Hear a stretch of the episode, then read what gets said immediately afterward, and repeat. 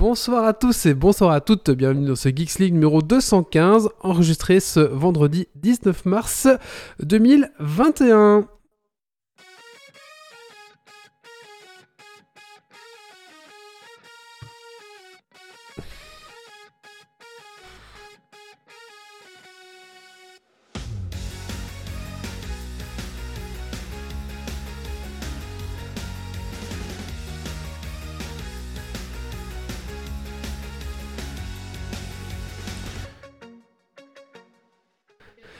Bonsoir à tous et bonsoir à toutes, bienvenue dans ce Geeks League numéro Yaneko, les gars.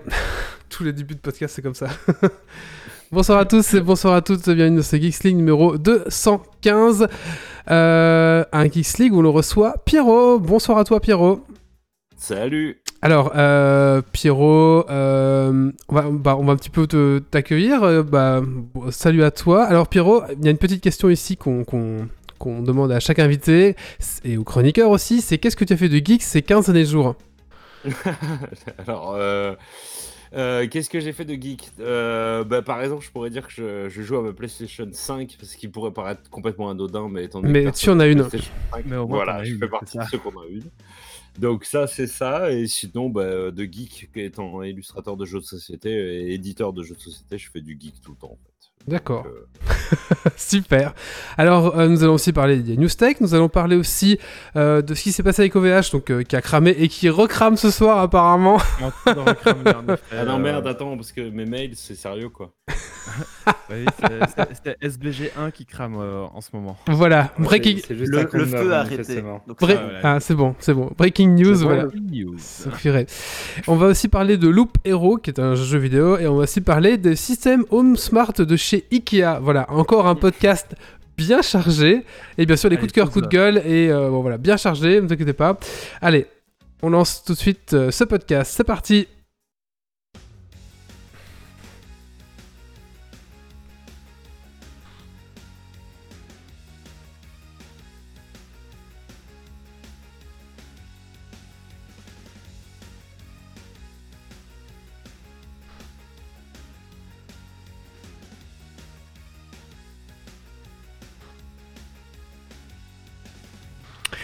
Avant de commencer ce podcast, j'aimerais remercier nos tipeurs qui sont Grégory, Volution, euh, Dergonic, Rems, Pirkens, Gauthier, Cardar et notre Jérôme. Merci à vous les gars, voilà, merci beaucoup pour vos tips. Donc, Merci les gars. si comme eux, vous aimez ce qu'on fait, bah, vous pouvez nous laisser un petit pourboire, bah, ça sert à payer notamment euh, les musiques qu'on utilise dans Geeks League et aussi parfois euh, bientôt du matos qu'on va pouvoir enfin se revoir en vrai, c'est-à-dire euh, quand quand il y aura plus le Covid. Il y a des nouveaux, il y a un peu de matos qui va arriver grâce notamment au Tipeee, euh, qu'on- qu'on- voilà, tout ce qu'on a récolté d'ici là. Voilà, voilà. Bah, écoutez, euh, on va lancer le podcast, c'est parti. On va faire un petit tour de table. Alors, bah écoutez, on va commencer par Doc. Bonsoir Doc. Bonsoir, bonsoir. Alors Doc, qu'est-ce que tu fais du geek ces 15 derniers jours? Alors, euh, j'ai beaucoup trop joué à Valheim déjà, pour commencer. Mhm. J'ai reçu mon nouveau PC, je suis super content. euh, voilà, euh, tout récent, tout, tout, tout, tout bien. Et un peu de lecture de comics, mais pas beaucoup parce que j'ai trop joué à Valheim. Et euh, oui, oui, oui. Et d'ailleurs, euh, ton PC, tu l'as acheté sur euh, chez euh, SHS, c'est ça? Oui, à Liège. Euh, bah voilà, j'ai commandé et 5 jours de montage, plus 2 jours de livraison, et je l'ai eu. D'accord. Ok, Donc, très bien. euh, ça a été assez rapide. euh, D'accord, ouais, pas C'est mal. arrivé propre et bien. Voilà. Ça acheté en Belgique, autant en parler un petit peu quand même. Bah oui, et Ouais, ils ont des bons côté de prix Liège. et, et on sait à trouver des cartes graphiques récentes moins, cartes euh, graphiques. à condition d'acheter des PC qui montent euh, parce que du coup ils en ont euh, quelques-unes en stock Ah mettre dans leur montage à eux. D'accord, très bien. Euh, nous avons Grumpy aussi ce soir. Bonsoir Grumpy. Bonsoir. Alors Grumpy, même question. Qu'est-ce que tu as fait de geek? Euh, un petit peu de jeu de rôle et puis euh, j'ai pas, pas mal fait joujou avec AW Avec? Ça a coupé. AWS. D'accord. Donc euh, Amazon Web Service. Ah, je sais maintenant ce que c'est, grâce à vous. nous avons Méo ce soir. Bonsoir Méo. Et bonsoir. Alors, euh, qu'est-ce que tu fais de geek? Ces 15 derniers jours, Méo? Euh, bah, moi, j'ai fait du code, du code, beaucoup de code euh, en ce moment pour, euh, pour le boulot. J'ai fait un peu de, de vidéo making. Et enfin, avec la guilde, on a tombé le dernier boss du château de Nasria dans WoW après 9 soirées dessus et plus de 120 tries. 120 trails. 120 120 tries, ouais. C'est un énorme soulagement et, et une très grande joie euh, au moment du, du dom. Euh, on salue la chatroom d'ailleurs, Volution, Racti, bonsoir à tous, installez-vous, faites comme chez vous bien sûr. hein. Bien alors si vous nous écoutez en podcast, sachez que vous pouvez nous rejoindre euh, en direct tous les vendredis soirs à 22h, enfin, tous les vendredis soirs 1, sur 2, à 22h sur notre Twitch, voilà pour info. Euh, nous avons aussi euh, Kylian ce soir, bonsoir Kylian. Salut, salut. Alors Kylian, qu'est-ce que tu as fait de geek ces 15 derniers jours? Euh, j'ai fait comme euh, Grumpy, un peu de jeu de rôle et j'ai testé le nouveau jeu de cartes à collectionner, enfin nouveau euh, le jeu de cartes à collectionner du moment, Flesh and Blood, avis mitigé. Avis mitigé, d'accord. Et nous avons enfin Yves, bonsoir Yves. Bonsoir bah tout écoute monde. Yves, même question.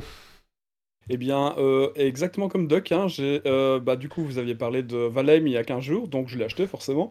Et euh, j'ai commencé à jouer là cette semaine-ci. C'est pas bien ce jeu, il est, il est trop chronophage. Faut pas l'acheter, l'achetez pas. Achetez pas. Il coûte 16 euros, il est très bien, mais l'achetez surtout pas. Il a, Excellent. dé- excellent. il- il a Il dépassé très, très les bien. 5 millions de ventes, du coup, je pense que vous pouvez arrêter de l'acheter, en effet.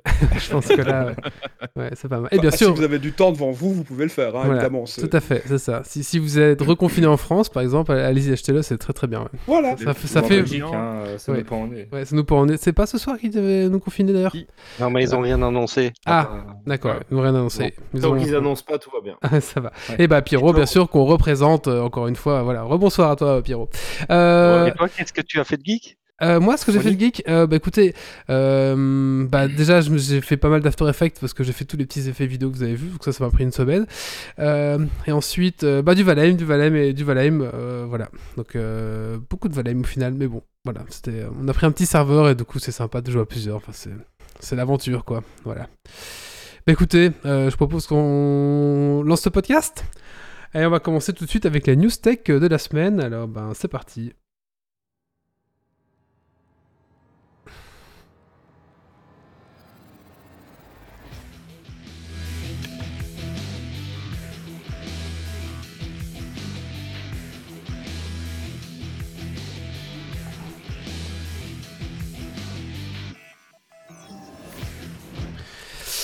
Et c'est parti de l'art et des cryptos. Depuis peu, si vous regardez divers artistes sur YouTube ou Instagram ou d'autres réseaux sociaux, vous avez peut-être entendu parler des NFT. Alors, même si ce n'est pas récent, parce que les NFT datent quand même de 2015, ça redevient sur le devant de la scène. Le principe, c'est d'acheter une œuvre d'art ou équivalente, c'est-à-dire des images, de la musique ou, d'autres choses, et de dire qu'on le possède. C'est simplement euh, dire, voilà, on le possède, comme on le ferait avec euh, de l'art physique. Euh, mais sauf que là, c'est de l'art numérique. Euh, à la base, les NFT, c'est quoi? C'est pour non-fungible tokens, c'est-à-dire des tokens non échangeables de- issus des, des blockchains, en fait. Euh, la plupart des NFT, je pense, sont basés sur Ethereum, mais je me trompe peut-être. Non, parce non, j'avoue que j'ai pas eu le temps d'aller creuser. La, la plupart sont sur Ethereum, je te confirme. Et du Euh, coup, tu peux pas et, copier? euh, quoi? Tu peux pas copier Parce qu'il y en a deux qui le possèdent. Non, alors le principe c'est que euh, ça dit juste que tu le possèdes. Tu peux, as des œuvres qui peuvent se vendre en un seul exemplaire et des œuvres qui peuvent se vendre en plusieurs exemplaires. Euh, et le principe c'est simplement de dire que tu as l'acte de propriété, mais par exemple si c'est une image, c'est pas pour autant que tu as une meilleure résolution parce que ben, si elle a déjà été diffusée, ben voilà, euh, n'importe qui peut déjà la voir. Mais il n'y a qu'une seule personne qui la possède, entre guillemets. c'est une propriété virtuelle euh, numérique, donc le token lui-même peut pas être dupliqué.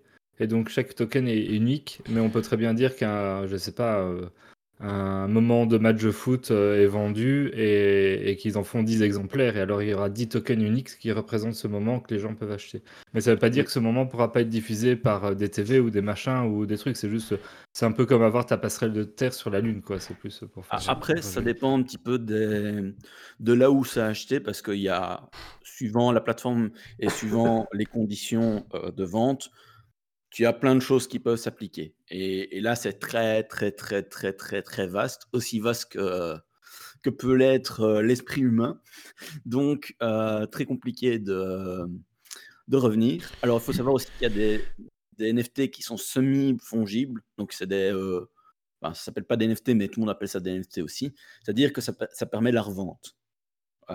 Et bon, rentrer dans les détails, c'est pas le but ici parce que c'est une news. Oui. Euh, mais euh, le truc qui est intéressant, c'est que ça revient devant la scène, notamment parce qu'il y a quelques gros artistes qui ont fait des très grosses ventes dessus, et aussi parce que Elon Musk a fait un petit achat récemment. Euh, et du coup, ben, on en a parlé, et du coup, il y a plein d'artistes qui s'y mettent, et voilà. Mais c'est Ouais. c'est- c'est- c'est un sujet qui est intéressant parce que parmi les illustrateurs euh, dont, dont je fais partie, le, c'est quelque chose qui est vraiment discuté en ce moment. quoi. C'est-à-dire qu'au-delà de la crypto-monnaie, des trucs comme ça, c'est vraiment des sujets. Alors, 99% des illustrateurs n'y comprennent rien. Mm. Je fais partie de ces 99% assez fièrement, mais, mais effectivement, y a- il y a- j'ai l'impression que ceux qui comprennent peuvent, peuvent trouver un intérêt et une opportunité là-dedans. Glo- globalement, comment ça marche sur la plupart des plateformes euh, C'est plus ou moins la même chose. Alors, faut, faut aller sur des plateformes que vous connaissez quand vous y connaissez pas grand-chose, parce que ça vous évitera de vous faire arnaquer. C'est ça. il y a un, il faut soit acheter soi-même des, des tokens en avance, parce qu'il y a un frais de publication. Euh, soit le site propose de régler ce frais euh, en dollars, en euros ou en n'importe quelle monnaie. Ça, ça dépend un petit peu. Euh, donc, on publie son art pour le mettre en vente. On a un frais, pourquoi? Parce que ben, c'est lié à la manière dont fonctionnent les crypto-monnaies, c'est-à-dire qu'il y a un frais euh, d'échange à payer. Et puis après, ben, il y a des plateformes, c'est des enchères, il y a des plateformes, c'est euh, des achats uniques, il y a des plateformes, c'est des achats multiples avec un nombre qui est défini par euh, la personne qui vend. Il y a des plateformes qui permettent que quand il y a une revente de l'œuvre, la personne qui l'a mis en vente à l'origine touche une commission, etc., etc. Donc il y a plein de systèmes très très différents. Euh, J'ai mis quelques liens issus de journaux dans la chatroom. Euh, on refera probablement un article dessus parce qu'il faut, faut qu'on fouille un peu parce que c'est très complexe comme sujet. Euh, mais globalement, pour la personne qui désire vendre, c'est relativement simple. Il faut avoir soit des tokens, soit de l'argent. On met en vente, on, suivant les règles du site, euh, on peut mettre une œuvre ou plusieurs euh, en un seul exemplaire ou plusieurs. Et puis euh, ben, après, on touche ben, de l'argent une fois que ça a été vendu. C'est vrai que ça permet effectivement pour beaucoup d'artistes de, de vendre des œuvres numériques, ce qui, ce qui avant se faisait très difficilement. Et donc voilà. Je trouve ça, je trouve ça super intéressant. Ah, C'est donc, intéressant, assez cryptique, mais assez intéressant. D'accord. Euh, je suis pas sûr d'avoir bien compris le- le- le- le- le- l'essence même du- de, de l'intérêt de la chose, mais En fait, euh, Mais c'est de comme de l'art euh, physique. C'est que tu as pour l'instant Mm. une hype. Et si cette hype ne se pète pas la gueule, ben ça, ça permettra aux artistes de pouvoir toucher de l'argent sur des choses qui jusqu'à présent ils avaient du mal vendre. D'accord. Là, en fait, au final, le principe de base, c'est d'avoir ce token qui est euh, non duplicable et qui est unique euh, grâce à, la- à une base de blockchain euh, et de ce que fait les crypto-monnaies. Et ça, tu le relis à n'importe quel truc numérique, et donc tu peux générer n'importe quel truc numérique, mais qui devient unique et, Mhm. et incopiable, entre guillemets, euh, en tout cas en termes d'échange et de valeur. Par exemple, il y a le premier tweet de, du fondateur de Twitter, Jacques Dorsey, il me semble, qui est mis aux enchères à 2,5 millions de dollars. Voilà, c'est totalement inutile, mais tu peux dire je suis propriétaire du premier tweet de Jack C'est Dorsey. ça. Alors, ça t'empêchera pas toi de copie copier-coller le premier tweet, mais euh, lui sera propriétaire. Ok. Mais C'est dans la blockchain. ça- on, on- on atteint, on atteint des niveaux de, d'abstraction absolument incroyables en fait. En fait, que- ouais, tu Non, mais-. On me demande souvent, moi qui travaille entièrement en numérique euh, pour mes illustrations, on me demande si, euh, si je peux vendre des originaux. Et donc, de fait, de bosser en numérique, c'est pas possible. Et donc, récemment est apparue cette conversation sur le fait que tu pouvais vendre euh, justement une espèce de crypto art, euh, Mhm. d- tout ça.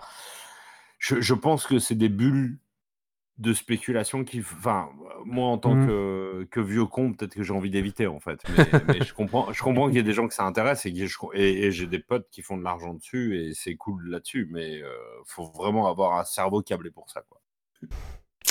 Bah écoutez, news suivante. Dans les méandres algorithmiques. Les enquêteurs de la Commission européenne chargés d'enquêter et de déterminer si l'algorithme d'Amazon utilise des données de vendeurs tiers pour leur faire concurrence n'arrivent pas à comprendre suffisamment l'algorithme pour trancher la question. C'est une difficulté de plus en plus courante qui vient notamment du manque d'accès et de transparence des codes sources et de leur complexité euh, intrinsèque. À ne pas douter d'ailleurs que ce genre de problématique ne va pas aller en s'arrangeant. De la concurrence podcastique. Vous en avez marre de Geeks League, vous voulez enfin du renouveau dans votre liste de podcasts. Vous voulez vous évader dans un podcast qui sort des sentiers battus, j'ai la solution pour vous. IKEA a lancé son catalogue sous forme de podcast. Fini les magasins no- noirs de monde Covid-2, fini les mordres labyrinthiques où vous pouvez vous perdre. Vous pouvez désormais parcourir le catalogue depuis les bouchons sur votre trajet de retour du travail. Elle est pas belle la vie. La question, c'est est-ce que tu as écouté? Est, Non. il est, il qu'en anglais. hein, pour c'est l'instant. qu'en anglais pour l'instant, ouais. Mais euh, sa- sachez qu'il existe des, des chaînes YouTube de gens qui lisent des manuels de machines à laver, de, de, ra- de micro-ondes, et ils vous lisent ça, euh, chapitre 1, et puis ils vous lisent euh, les consignes de sécurité. Et voilà, et c'est un petit peu, sous- un peu un- sous forme de, de, de- pas de, SMR parce que c'est pas, c'est pas lu comme ça, mais avec un petit fond de détente, genre, voilà, je trouve ça drôle. Voilà, et vous pouvez écouter par exemple les- la lecture de la, toutes les consoles de jeux vidéo, par exemple, les mecs lisent euh, les notices, enfin voilà, ça c'est Et, euh, et, et le podcast s'appelle comment? Il y a un lien. Il y a un lien, mais c'est Ika qui fait ça. hein. C'est Ika directement qui fait ça. Oui, oui, d'accord. Mais ouais, ok. Je cherchais le lien. Si t'as du mal à t'endormir, écoute le mode d'emploi Ikea. Verkada dans le caca. Verkada, entreprise de vidéosurveillance, euh, a été piratée. Des images de surveillance de nombreux clients tels que Tesla, des hôpitaux, des prisons, des écoles et encore bien d'autres ont été diffusées. Les hackers auraient simplement mis la main sur un identifiant et un mot de passe admin exposé sur Internet et se sont donc tranquillement connectés à leur système avec un compte super admin. Les pirates auraient également mis la main du coup sur des listings clients et sur des données financières.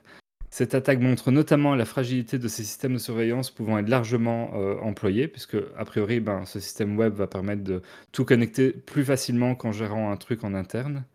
Et un troll me souffle à l'oreille qu'ils auraient, préf- qu'ils auraient préféré avoir leur serveur chez OVH, aucun pirate n'ayant encore pu accéder à des données parties en fumée. Ah, merde, j'ai fait, j'ai fait de la merde. Oula, attention, je me suis trompé. Attention. Oh là là Ah là là là.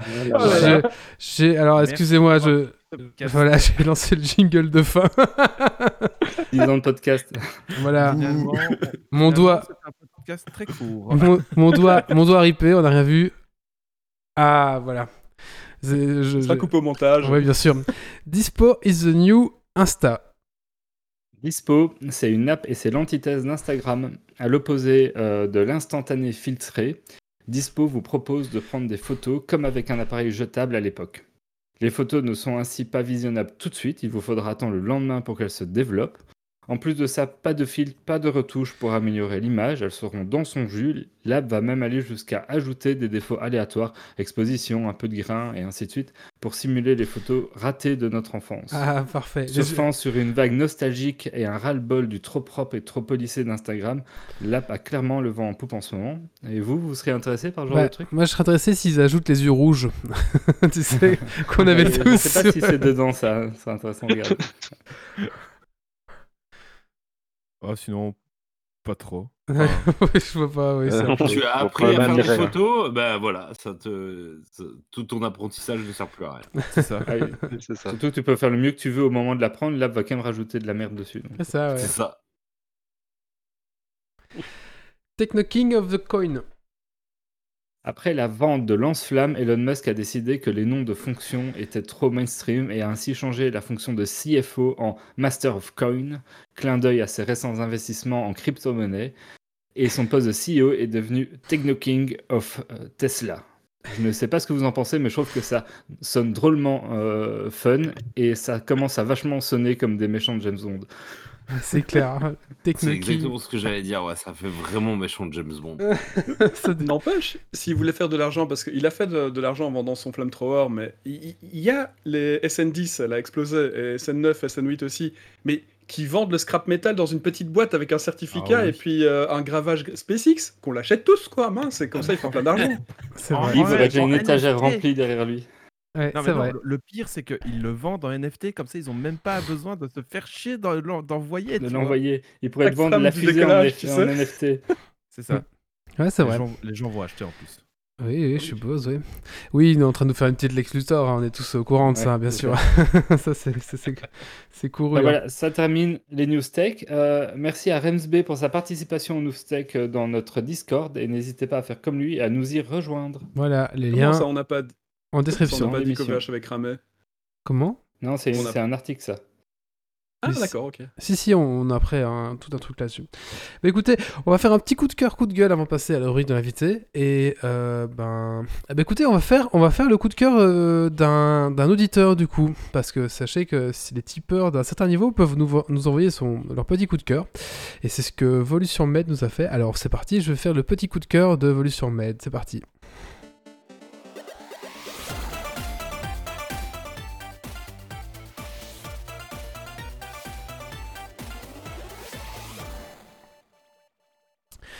Alors, euh, j'ai essayé de bien parler de, son coup de cœur. Euh, Volley sur Med voulait nous parler de MindZen. C'est un projet étudiant réalisé dans le cadre de notre euh, première année de licence Sciences pour la santé. Mind entendu par esprit, et anglais, ben, Zen, voilà, calme.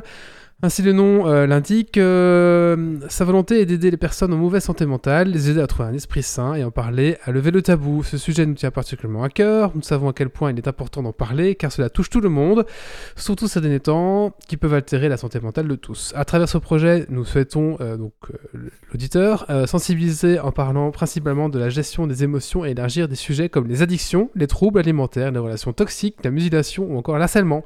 Pour cela, nous sommes en train de créer un site internet regroupant différentes catégories et différents contacts. Notre but n'est pas de remplacer un professionnel.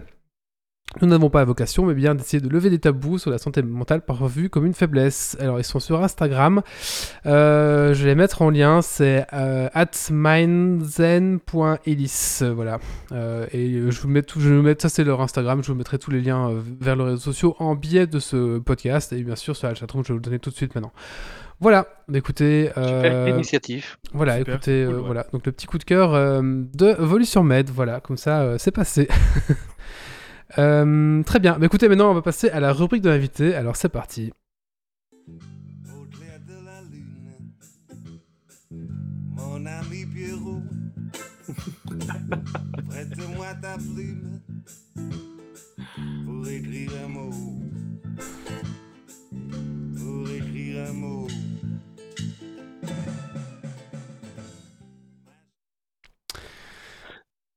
Vas-y, euh, euh, Kylian. Donc, euh, Pierrot, un petit, un petit générique euh, dédié euh, par euh, Wally. Euh, comment ça se passe le confinement pour toi? Ça se Ben, passe ça se bien passe ou- que ça change strictement rien en fait. c'est incroyable parce que quand euh, il y a un an, on nous a annoncé qu'on allait rester enfermé chez soi, étant donné qu'un illustrateur, euh, particulièrement dans le numérique euh, en indé, euh, bosse chez lui, en fait, ça changeait strictement rien, mis à part que j'avais mon fils à la maison et pas chez la nounou, mais euh, c'est- ça n'a strictement rien changé. D'accord. Mais euh, tu joues encore? T'arrives à trouver Oui. des gens pour jouer?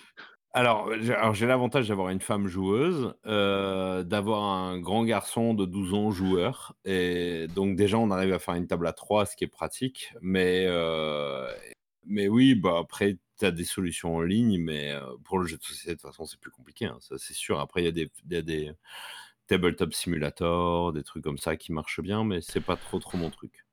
D'accord, ok. Euh, en fait, euh, bon, tu es illustrateur de jeux de société, tu as illustré Mr. Jack, Ghost Stories et consorts, mais je voulais pas faire un interview jeux de société parce qu'en fait, il y a des podcasts qui le font très bien euh, et peut-être mieux que nous, euh, le podcast geek. Je voulais plutôt parler technique. Et Ouais. donc, tu nous, tu nous l'as dit, tu travailles en numérique. Avec quoi tu travailles en numérique pour faire une illustration? Alors, je travaille, euh, alors, je travaille sur Mac parce que après avoir été longtemps joueur PC, un outil de travail Mac c'est bien. Donc j'ai dû arrêter le PC à Windows 7, je crois. Donc je, je ne sais pas du tout ce que ça vaut aujourd'hui, mais, mais le Mac me marche bien. Euh, et le truc le plus geek que j'ai fait d'ailleurs ces 15 derniers jours, c'est de mettre mon Mac à jour pour que je puisse installer la nouvelle licence Adobe. Euh, ça a été un enfer, mais un enfer. Parce que mon Mac est assez vieux maintenant, donc il faut que je change de Mac. Et je bosse sur Cintiq, donc c'est, je peux même la montrer pour ceux qui ont la vidéo. C'est une espèce d'énorme tablette Ah numérique ouais. euh, de 27 pouces. Ah oui. 27 pouces. Ouais, 27 pouces, ouais. Histoire d'être au confort, pour épargner mon dos, etc. Et je travaille entièrement en numérique, ouais. Plus du tout euh, papier crayon. Et donc, les tablettes euh, euh, euh, celle-là, c'est du haut de gamme, euh, je suppose?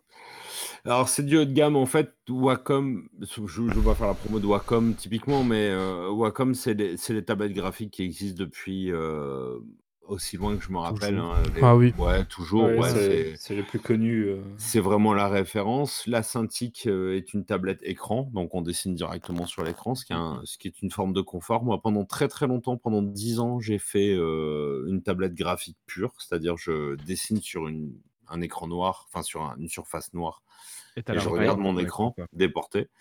Et maintenant, je bosse sur Cintiq et c'est euh, c'est mieux pour mon dos de vieux. Et in fine, c'est plutôt pas mal. J'ai vachement aimé de dessiner euh, sur un écran déporté parce que ma main me gênait pas. C'est-à-dire qu'à la différence des dessinateurs qui travaillent en traditionnel ou sur écran numérique, c'est que euh, on n'a pas notre main puisque notre main travaille sur un truc à l'horizontale pendant que le rendu est à l'écran en fait en vertical. Et euh, depuis que je suis passé en je- je- ma main était à nouveau au milieu et puis finalement je suis- j'arrive à l'oublier. Mais, euh, mais oui, c'était bizarre de retrouver sa main au milieu du dessin. Donc, tu as toujours illustré en numérique, euh, même Ouais. du temps des Ghost Stories. Oui, oui. Alors, le premier, le, le- en fait, euh, donc comme je disais, j'ai 45 ans, donc j'ai commencé, j'ai fait l'école des beaux-arts à 8 ans. euh, en cours du soir, j'ai eu euh, toute une période où j'ai vraiment démarré très jeune dans l'illustration, enfin dans le dessin, en fait, tout simplement. C'était vraiment une passion. De mes 20 ans, en fait, à partir du moment où j'ai été étudiant, je- pendant 10 ans, j'ai été- j'ai eu un boulot alimentaire qui m'empêchait de, de, de, de Illustrer. dessiner. Et puis, je, fais- ouais, je faisais des projets, en fait, pour être dessinateur de BD, parce que c'était mon but ultime, en fait, d'être dessinateur de BD. Et le, le- de- dessinateur de BD, c'est très compliqué. Puis en plus, il faut vraiment avoir envie, hein, quand même, parce que c'est un métier où on finit vraiment pauvre la majorité du temps. Et, euh, et du coup, j'ai- je, me suis retrouvé dans le milieu de jeux de société parce que j'étais joueur. Et Oui. je suis devenu illustrateur de jeux. Alors, on est, on est, on est pauvre au début parce que ça, il faut en faire beaucoup pour qu'on commence à en vivre. Mais, euh, et le premier jeu que j'ai illustré, Mr. Jack, a été illustré euh, au papier pour le dessin et à la souris pour la couleur. Waouh. D'accord. Ok. Ouais, à la souris, ouais. Oh, Ouais, C'était wow. faut s'accrocher quoi. c'est ça. Mais c'était mon premier boulot, ouais. Et puis à partir de là, j'ai basculé entièrement en numérique, euh, Avec euh, les dessin jusqu'à la couleur. ouais. avec des tablettes euh, graphiques. Justement, les tablettes graphiques, euh, le prix plus ou moins d'une tablette graphique, il y en a à tous les prix, mais Alors, quelque y en chose a. de bien. Moi, je- je- alors beaucoup, beaucoup de gens m'appellent pour me demander, des copains m'appellent pour me dire ouais, mes enfants voudraient se mettre à ça, etc. Alors chez Wacom, par exemple, typiquement, encore une fois, c'est pas un attachement à la marque particulier, hein, c'est juste que c'est une marque que Ouais. je connais, donc je sais qu'il y a d'autres, il y a d'autres marques qui font du boulot très bien visiblement, mais que je connais pas, donc je pourrais pas m'avancer là-dessus. Mais Wacom va commencer à 150-200 euros pour une tablette euh, graphique de base, c'est-à-dire où on dessine sur une surface noire et c'est Ouais. déporté sur l'écran. Pour une Cintiq, c'est-à-dire un- un- une tablette écran, pardon, on est, euh, ça, ça part à partir de 1000 euros, je pense. 1000, 1000, 1000, euh, moi, la mienne vaut 2000 euros à peu près. D'accord. C'est un vrai budget. Et sinon, il y a une très très bonne euh, alternative, c'est l'iPad Pro en fait. Ouais. Euh, je pense que Surface chez Windows fait pareil, mais euh, étant assez allergique maintenant à la- à la- au- au- à l'environnement Windows du coup, mais je, je le l'iPad Pro marche bien pour ça. Une petite question, t'as pas trop de délai quand tu dessines euh, sur ces engins-là? Non, absolument aucun. Maintenant, ça rend. Quand j'ai démarré, à l'époque où j'ai démarré, donc en 2006, euh, tu pouvais avoir un, temps de latence entre le moment où tu dessinais ton trait et le moment où le trait apparaissait en fait. Aujourd'hui, c'est plus qu'instantané. Ton stylet va repérer la verticalité de ton stylet, etc. Tu vas vraiment avoir des nuances de pression qui sont absolument hallucinantes. Moi, quand j'ai démarré, on avait 1024 points de pression dans ton stylet. C'est-à-dire que tu avais 1024 points de, de détection de pression. Aujourd'hui, on est à 2048, mais je sais même pas à quoi ça sert 2048 points de pression. Quoi. Euh, Et- honnêtement, le truc réagit comme si j'étais sur un papier, un crayon, euh, Ouais. et puis avec l'inclinaison, avec tout. hein, c'est vraiment incroyable. Et Ça du coup, par hasard, du fait que ce soit justement plus de points de pression, est-ce que c'est pas parfois plus précis que du papier en termes de réaction?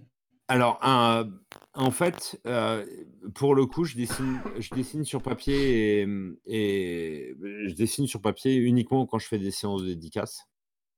Donc, comme c'est du jeu de société, c'est dans des boîtes avec des couvercles, etc. Donc, c'est pas des situations parfaitement adaptées. Et pendant un temps, je me suis dit, ouais, en fait, je suis plus précis sur du numérique parce que ma seule référence, c'était les dédicaces et les dédicaces qui se font en salon très, très rapidement. Non, quand tu es sur papier et que tu as un crayon, une plume, un, pinceau, tu vas le, le ressenti qui n'est pas numérique en fait est, incroyable et tu n'atteindras jamais ce niveau-là avec une tablette. Parce que tu as, le grain, tu as l'accroche du papier, tu as, ce manuel que tu n'as pas juste sur T'as un feedback en fait avec le réel que tu n'as pas. Oui, et puis, et puis t'as- euh, c'est- ça va, de, ça va de, du feedback du papier au pinceau à la tenue du pinceau dans ta Mm. main, parce que si tu tiens un crayon dans ta main, il va être différent du pinceau que tu as dans ta main parce qu'il n'y a pas la même forme, etc. Et ça va même jusqu'à l'odeur. Et euh, bizarrement, en fait, ce sont des choses qui, qui rentrent, qui, qui rentrent en compte. Euh, tu vas avoir un rapport avec le, le physique qui est, qui est très différent, là où le numérique va tout lisser, en fait. Même si le résultat est vraiment à tout professionnel, à tout, à tout jeune qui voudrait se lancer dans l'illustration, je lui dirais va directement sur le numérique parce que professionnellement, par contre, c'est plus intéressant. Et est-ce que c'est possible d'être illustrateur, peut-être de jeux de société ou, ou dans les BD, sans le numérique actuellement? Euh, dans la BD, oui, il y en a encore énormément. Moi, pendant de 2010 à 2015, j'ai été dans le studio Godferdom à Aix-en-Provence, qui est le studio des, éditions Soleil en BD, donc euh, L'Enfeuse de Troyes, euh, Troll de Troyes, tout, tout l'univers des BD Soleil, en fait, parce que c'est des vieux copains. Et les la majorité bosse en, traditionnel. Euh, dans le jeu de société, on a Vincent Dutré, qui est un, un incroyable illustrateur qui bosse quasiment 90% en, en traditionnel. C'est encore possible. Après, en termes de rentabilité, euh, pour être bassement matériel, en fait, mais en termes de rentabilité, être, être dans le numérique, c'est quand même vachement plus rentable. Parce que si on te dit, ah bah finalement, le ciel, je préfère un coucher de soleil, bah un clic est un coucher de soleil, quoi. Mm. Là où, Oui. là où globalement, en traditionnel, tu reprends ta planche et tu refais tout. D'accord. Euh, par rapport à cette tablette euh, graphique, euh, on se posait la question, est-ce que tu vois une, une évolution qui, où c'est un produit fini, il n'y aura jamais mieux? Tu disais que c'était super précis. Est-ce que tu vois une évolution qui pourrait y avoir? Alors, alors pour le coup, euh, j'ai un, un iPad Pro en fait. euh, ça, ça il y a, y a trois ans, honnêtement, je pensais pas du tout, du tout que ça serait faisable. Je pensais pas du tout qu'on pourrait avoir un, un outil de, de croquis, voire qui peut aller jusqu'à l'illustration finie, en mode portable, genre je peux aller n'importe où et dessiner n'importe où. Ouais. Donc il y a une vraie évolution là-dessus par rapport à la miniaturisation des choses, par rapport à la technologie, la réactivité. C'est-à-dire que dessiner, euh, faire un trait et attendre 5 minutes pour avoir son trait, ça c'est pas possible pour un illustrateur. Avec des technologies d'aujourd'hui, on peut avoir vraiment sur des trucs petits, entre guillemets, et tout à fait transportables. Donc je pense qu'il y a toujours matière à évoluer, il y a toujours matière à, à- à- à avancer là-dessus. Euh, après, je pense qu'à l'heure d'aujourd'hui, je pense qu'on n'a pas vraiment besoin de plus. Je crois pas qu'on puisse avoir besoin de plus. Moi, par exemple, la 4K généralisée m'inquiète plus qu'autre chose, en fait, parce qu'on a des écrans d'une telle définition. Moi, il y a plein d'illustrations de jeux que je fais où euh, ram- ramener au réel, c'est-à-dire à une carte de 6 cm par 8 cm, les détails que j'ai fait ne se voient plus, en fait, tout simplement. Donc tu perds du temps en fait à les faire. C'est exactement ça, ouais. C'est vraiment une Ouais. perte de temps. Et est-ce que dans, ta technique, dans ton, quand tu travailles, est-ce que parfois tu passes d'un outil à l'autre? Donc tu commences sur euh, ta, ton iPad, puis tu passes sur euh, ta, ta tablette, euh, puis tu refinis au PC, ou, ou est-ce que tu fais tout sur le même, Au Mac, même Grumpy, au Mac, il a dit. Alors ouais, Oui, j'ai un Mac un- PC. Un PC, quoi, J'avais- c'est un PC Linux, portable, ouais. hein. mais, euh, mais ouais, non. Alors, le, le Mac, l'iPad, en fait, c'est vraiment la solution mobile. C'est-à-dire quand je suis en déplacement, quand je suis en vacances ou des trucs comme ça où je dois continuer à avancer ou quand je suis en déplacement pour le week-end et que je dois continuer à avancer.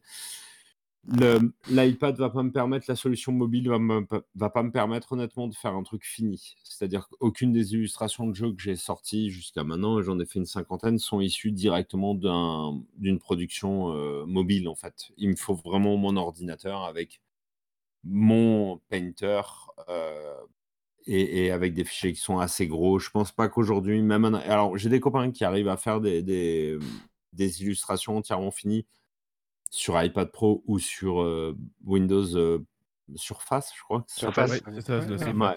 Et Je, je pense qu'il y a moyen de faire. Euh, sur Mac, sur, iPad, c'est quand même plus compliqué parce que iPad étant ver- vachement plus verrouillé. Typiquement, moi qui bosse pas sur Photoshop, je bosse sur Painter.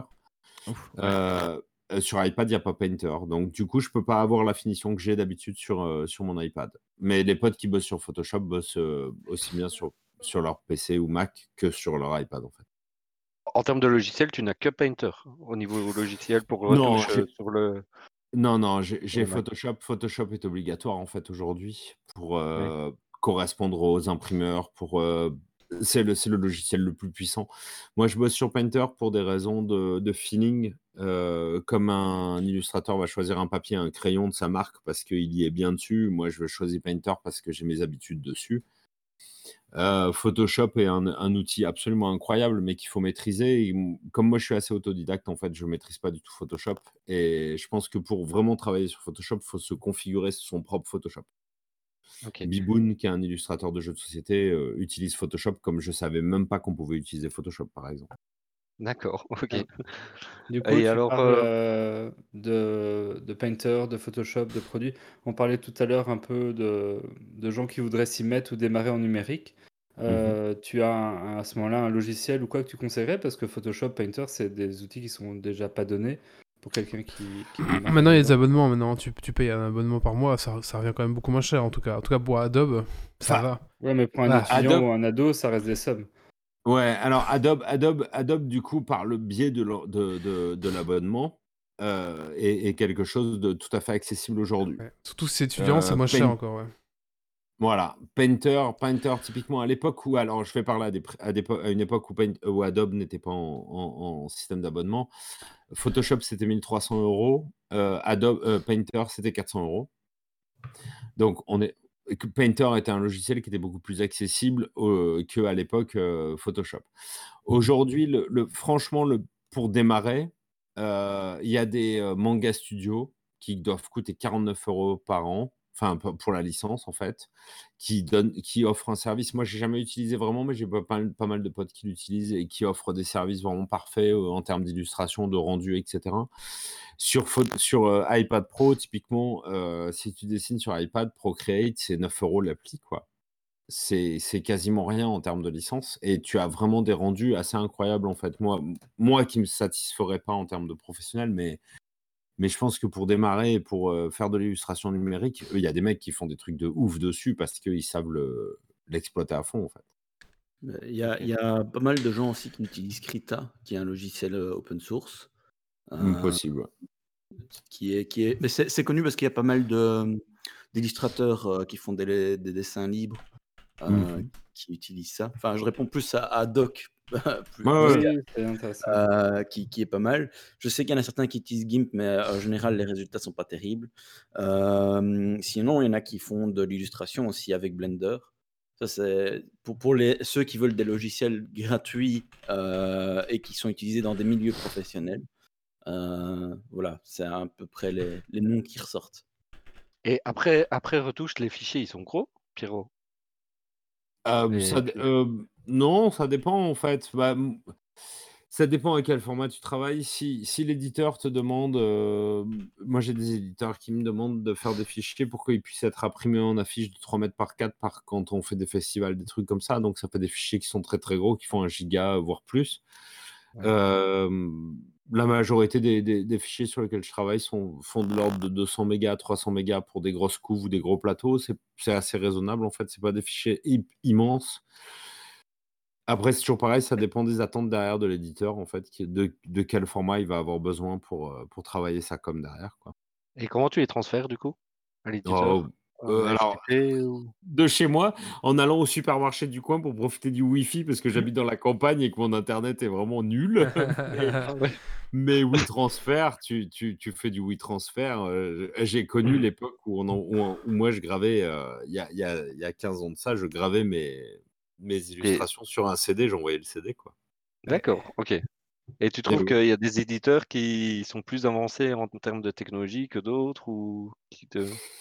Non, tous les éditeurs. euh, alors en fait, les- ce qui va se passer, c'est que pour- alors c'est très technique, mais euh, c'est les imprimeurs en fait qui vont avoir leur euh, le, last word en fait. Les, les Ah ouais, imprimeurs, ouais, les, les imprimeurs ont vraiment des règles euh, très particulières. Si tu fais imprimer ton jeu en Chine, si tu fais imprimer ton jeu en Pologne, si tu fais imprimer ton, imprimer ton jeu en Allemagne, les, les codes vont être différents. euh, certains, certains imprimeurs te disent non, mais envoie le fichier que tu veux, je m'en fous. puis, et puis ça marche. Et il y en a d'autres qui disent non, non, mais là, il y a 300% de noir, c'est pas possible. Donc, il y a, y, a, y a tout un process derrière. Euh, sinon, mais c'est vraiment la seule. euh, Il y a pas, les, les éditeurs, en fait, s'adaptent à leur illustrateur, à leur. euh, Et à leur imprimeur. Ils essayent de ça. faire le lien entre les deux, en fait. Ça- ça- Exactement. tes, tes fichiers sont en, en 300 dpi du coup ou Comment ça va euh Alors, mes fichiers sont, en- euh, ma- alors, mes fichiers sont toujours en 300 dpi de toute façon, donc c'est la, la norme minimum et euh, normale pour une impression. Après, euh, il- ça arrive que je bosse en deux fichiers. En fait, ce qui revient au même, ce qu'il faut comprendre, c'est qu'un fichier A4 en 300 dpi, c'est un fichier A2 en, qua- en 600 dpi. En fait, enfin, ça m'arrive de bosser plus grand format pour euh, éventuellement agrandir les, les images pour des festivals, pour des, des bannières publicitaires ou quoi que ce soit. Mm.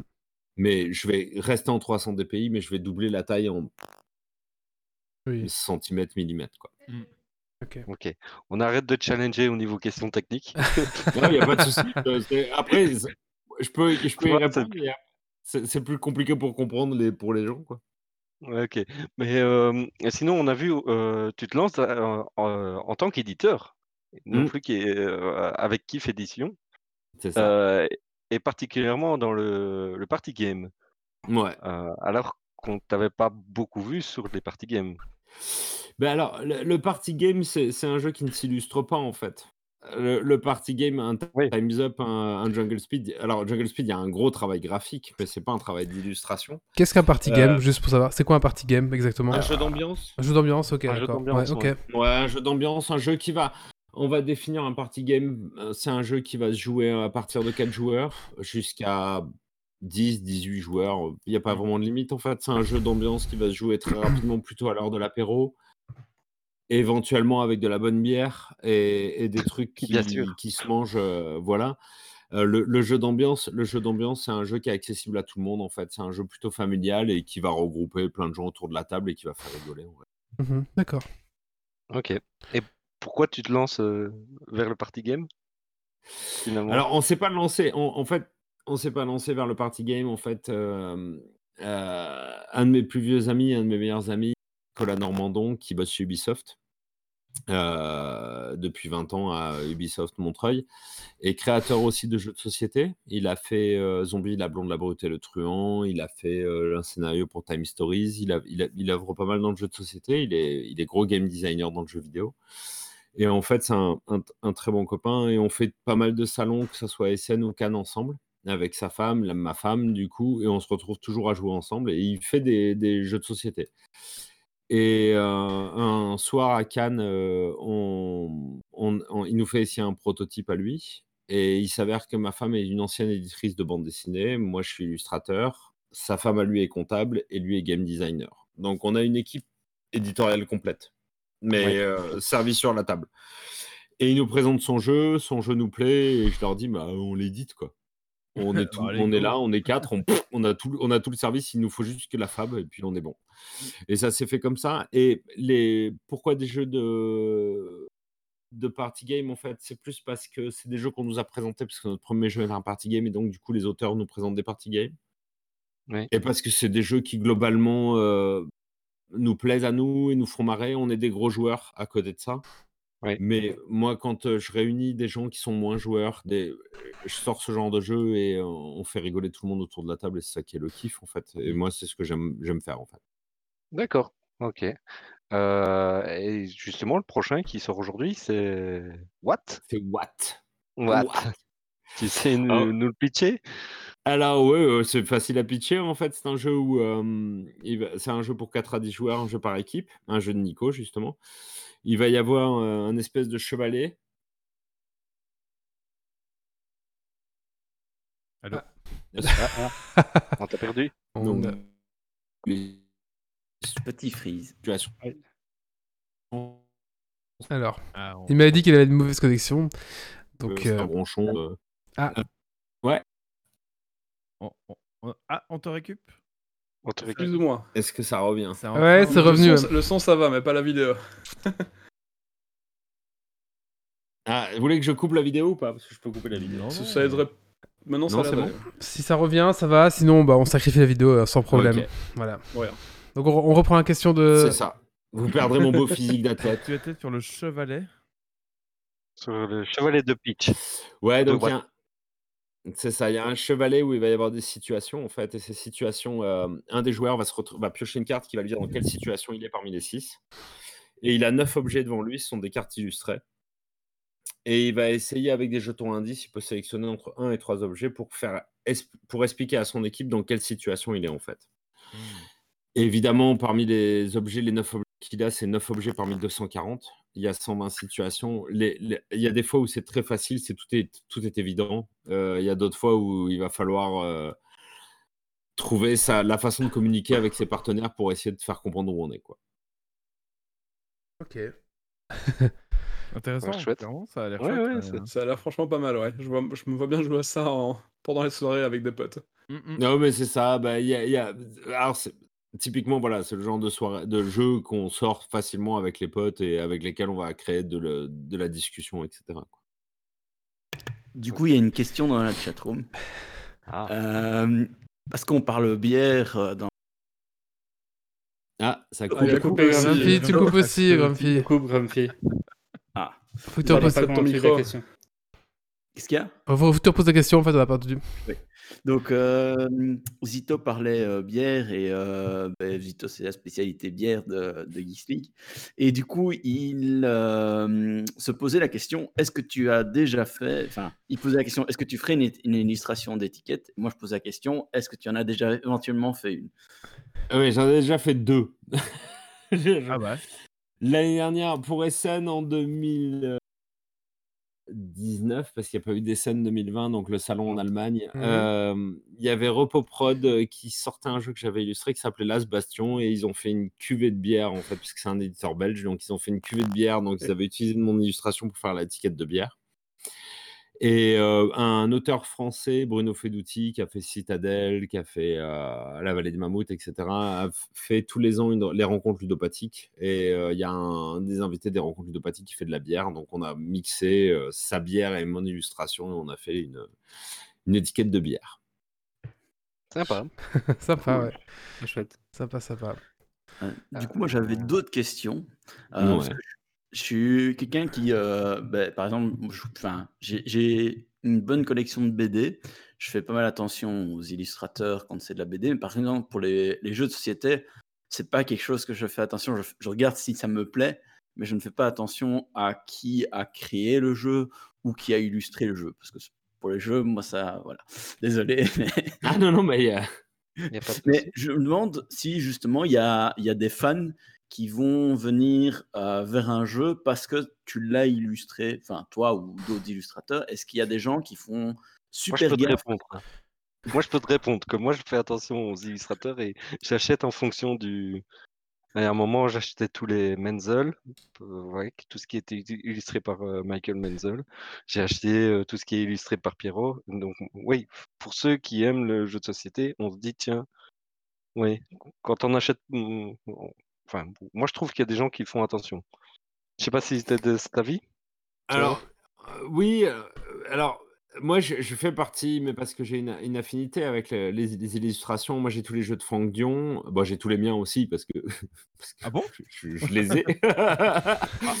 mais euh, tout- je, je- b- b- Nayad, par exemple, à chaque fois que Nayad fait des illustrations, je, suis, euh, je, je trouve ça magnifique. Mais c'est parce que j'ai une affinité avec ça. Je, je, j'aurais tendance à déconseiller les gens d'acheter des jeux uniquement sur les illustrations parce que le jeu est joli. Parce qu'un jeu, il est bien s'il est, si le jeu est bon, en fait.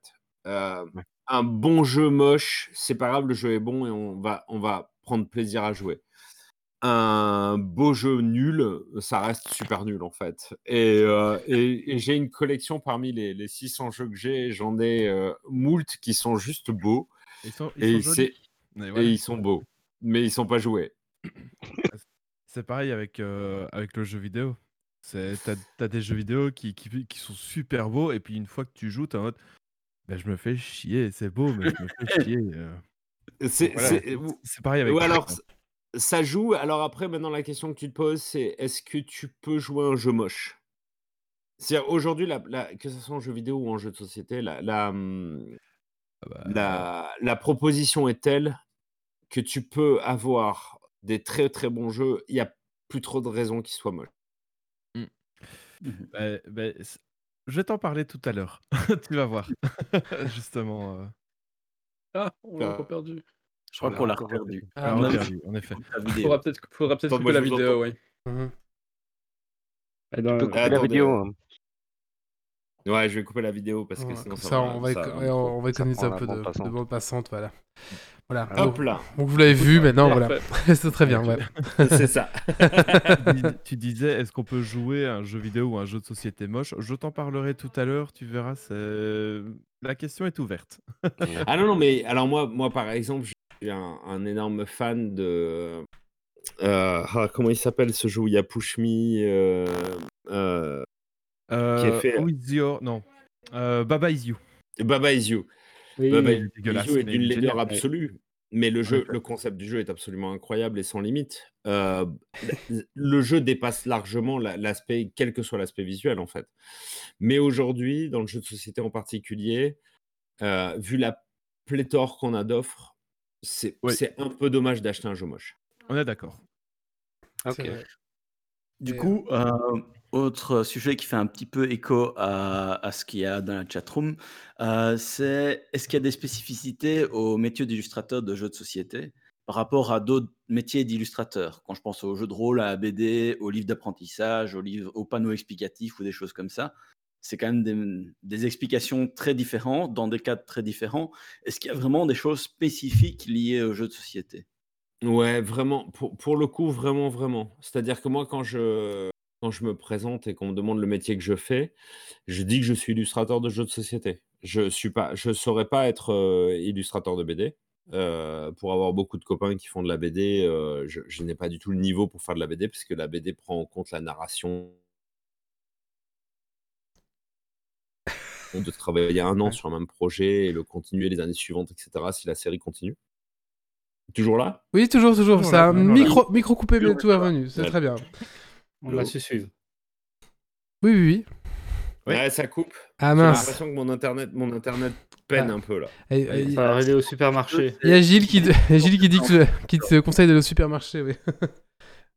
Ouais, j'ai j'ai presque envie d'y aller, mais à cette heure-ci, c'est fermé. Je vais être resté sur le parking, ça va pas être pratique. Donc, ouais, je disais, je sais pas où ça a coupé, mais, euh, mais oui, oui, illustrateur de jeux de société, ça a vraiment des spécificités. Et la spécificité euh, particulière, c'est en fait d'être joueur. C'est-à-dire que euh, un jeu, un jeu de société, il y a, à tout moment, il faut être capable de dire, OK, tant pis, ça sera moche, mais il faut que ça serve le jeu. Le mécanisme du jeu est plus important que n'importe quoi. Ouais. Et, euh, et euh, un beau jeu qui nuit à la lisibilité, c'est pas un bon jeu, en fait. Et qu'est-ce qui est le plus intéressant dans, dans le métier d'illustrateur de jeux de société? Qu'est-ce que toi tu trouves le plus intéressant en fait? Quand j'ai des.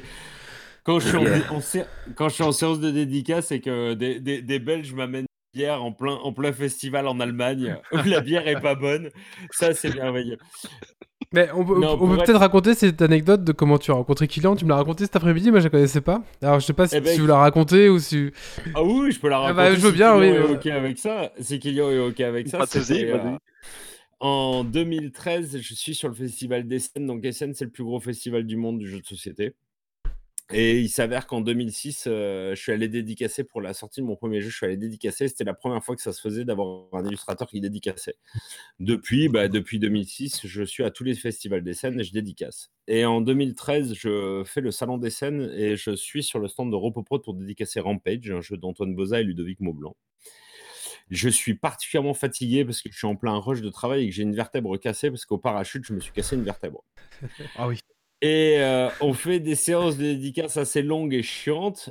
Et euh, il doit être un truc genre 15h, 16h. Je dois avoir une vingtaine de personnes qui attendent. J'ai trois gaillards devant moi, trois gros grands gars qui, qui sont devant moi. et là, je fais un break et je dis Putain, mais je tuerais quelqu'un pour avoir une bière. Et là, il y a un de ces trois gars Ouais. qui me dit Tu veux une bière? Et là, il me met la main dans sa poche et il me sort une lef, donc une bière belge. Donc moi, je vois une espèce de chant grégorien qui s'élève dans ma tête. Je vois des anges passer, la, la, la, la, la vie reprendre la couleur. Oh. Et, et, Oh. je- et ce gars me sort une lef, je crois. Et de son autre poche, il me sort une autre bière. C'était une Jupiler, je pense. Jupiler, oui. Ouais.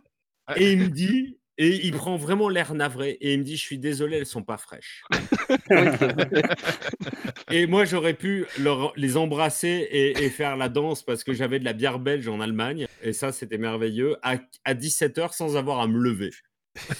et depuis 2013, il faut savoir qu'à part, à part 2017 où je suis pas allé à SN, mais depuis 2013, tous les ans, j'ai ces trois cons de Belges qui débarquent avec de la bière systématiquement, où que je sois sur SN, ils débarquent et ils me posent des bières sur mon stand. Est-ce que c'est toujours Et- de la ouais, lettre ou ça change c'est euh, d'année en merveilleux. année? C'est Orval, euh, Ah, c'est, oui. euh, parfois, on a, c'est, voilà. Non, mais là- on a notre petit sac à dos, euh, voilà. C'est ça. Et en 2019, d'ailleurs, j'ai failli tuer quelqu'un sur mon stand parce qu'ils m'ont amené une Orval que j'ai peu décapsulée. à- Elle était hyper secouée. J'ai décapsulé mon Orval. La capsule a traversé le stand, a shooté sur ma lunette. J'ai cassé ma lunette et a Ah, failli éborgner quelqu'un. Ça a été dramatique. Ça a été euh, l'Orval, l'Orval de la mort. Ok. Normal, c'est plus le bon plan. C'est si, il faut, faut arrêter. Ou alors un Orval vieux de 6 mois, mais, euh, Ouais, mais ça va. C'est J'aime Bah, oui. Excellent. très drôle. Mais du coup, j'ai oublié la question de base parce qu'à un moment, on avait une question sérieuse là-dessus. Oui, c'est vrai. Ouais, ouais, c'est- c'est Qu'est-ce que intéressant. tu- Qu'est-ce qui est intéressant dans le métier d'illustrateur? Le métier d'illustrateur, euh, honnêtement, dans le métier, alors dans le métier d'illustrateur, euh, en règle générale, c'est c'est un métier on tombe pas par, par hasard dessus en fait. On, on- on est illustrateur parce qu'on a envie d'être illustrateur. Euh, je connais pas d'illustrateurs qui sont illustrateurs juste parce qu'ils avaient rien d'autre à foutre. Ça, ça n'existe pas. Donc c'est déjà un métier qui est à la base un métier de passion, ce qu'on appelle un métier de passion. Alors après, il faut savoir que le, le- prix à payer là-dedans, c'est que ça devient, euh, c'est tout sauf une passion. C'est-à-dire que moi, maintenant, je dessine plus pour moi jamais. Euh, je dessine pour mon boulot et uniquement pour mon boulot. Donc ça, c'est le prix à payer. Après, à côté de ça, illustrateur de jeux de société, la passion d'un illustrateur de jeux de société, c'est de se dire, la première fois en 2006, et je, je m'y attendais pas du tout, en fait, ça m'a beaucoup ému.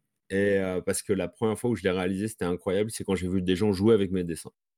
Quand Mhm. tu as des gens qui jouent avec tes dessins, ça a un côté magique en fait. Parce que de dire, ok, je fais de la BD, les gens lisent ma BD, c'est cool. Mhm. Ils apprécient mes dessins. Mais apprécier ces dessins, tu postes tes dessins où qu'ils soient, les gens peuvent apprécier tes dessins ou pas. Des- voir des gens jouer avec tes dessins, ça c'est quelque chose de- d'incroyable. Ouais. Ouais. C'était le moment sentimental. Euh, Est-ce que du coup ça va être d'autant plus marquant sur des jeux comme Dixit ou ce genre de choses où l'illustration est au cœur du jeu que, que sur un jeu où l'illustration serait plus secondaire, non? Alors, Dixit, c'est vraiment. Moi, j'en ai fait un. Euh, c'est euh, c'est véritablement un, un- un jeu à part qui a, qui a transformé, euh, qui a transformé l'univers du jeu de société euh, au, au niveau du monde, hein, soyons clairs. Parce que ça a apporté un. Enfin, c'est un nombre de ventes absolument incroyable et ça a touché un public qui, est, qui a dépassé largement ce qu'on pouvait imaginer il y a, il y a même pas si longtemps que ça. Euh, après. euh, est-ce que, est que le fait que les illustrations soient le moteur du jeu soit, soit plus... Non, moi je crois pas. C'est-à-dire que euh, j'ai plus de challenge sur un jeu comme Mr. Jack, qui est un jeu très mécanique, proche des échecs en termes de stratégie, où les illustrations ne servent à rien, mais habillent un concept très fort. Je trouve ça intéressant aussi. Le challenge est plus relevé là-dessus, en fait. Ok. Ok. J'ai plus de questions. T'as plus de Euh, questions? Bah, Vas-y, Kylian, tu peux reprendre la main. Bah, euh, oui, vous avez des questions, euh, vous ou non?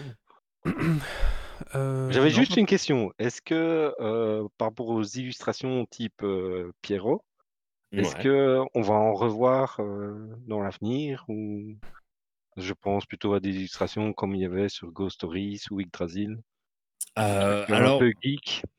Euh, ouais, alors, bah, c'est toujours pareil. J'ai été connu pour un style un peu cartoon, pour un style un peu humo, pas trop geek. Quand j'ai eu l'occasion de faire du, faire du sérieux, du Ghost Stories ou du Yggdrasil ou des choses comme ça, euh, c'était cool. Mais c'est pas tellement ce qu'on attend de moi. Donc en Ah fait, t'es un peu pris, ouais, t'es un peu prisonnier de ton personnage à un moment, c'est-à-dire qu'on te demande, euh, on te demande de faire de l'humour, du cartoon parce que c'est, euh, parce que c'est en ça qu'on te reconnaît. Pour quand je fais un Dixit Anniversary, les 10 cartes que j'ai fait pour Dixit Anniversary, je faisais ce que je voulais, c'était beaucoup plus proche de, en fait, de ma, in fine, de ma, ma personnalité, quoi. Attends, et, enfin, c'est- donc tu es en train de me dire que mm, on n'attend pas de toi de faire des super élus euh, comme Ghost Story, Yggdrasil euh? Ben, pas tellement en fait, parce que je suis, Ah bon? euh, parce que je suis d'abord, je suis pas le plus doué dans ce domaine-là, parce qu'il faut être franc. euh, je, je, je, je- je suis un illustrateur qui a fait pas mal de jeux, parce que j'en ai fait une cinquantaine, mais je, suis- je suis peut-être un illustrateur très connu dans, dans le milieu du jeu, encore une fois, hein, parce que je suis pas non plus, Ouais. enfin, on me reconnaît pas dans la rue, hein, mais dans le milieu du jeu, je suis assez connu parce que mon nom a fait, enfin, j'ai participé à des projets qui sont très très connus. Mais des illustrateurs plus doués que moi, il y en a plein, plein, plein, plein. Et dans des domaines, euh, enfin, tu vois, des Menzel, des, euh, des Julien Delval, dans le réalisme, sont plus forts que moi, presque. Enfin, c'est sûr, même, mais. euh, Ouais. Et il y y a toute une nouvelle vague qui arrive. Moi, je suis presque un vieux, un vieux, un vieux canon, quoi. Ouais, ok. Non, je dis pas ok que t'es un vieux canon, mais si, tu l'as dit, je suis très triste maintenant. voilà. Non.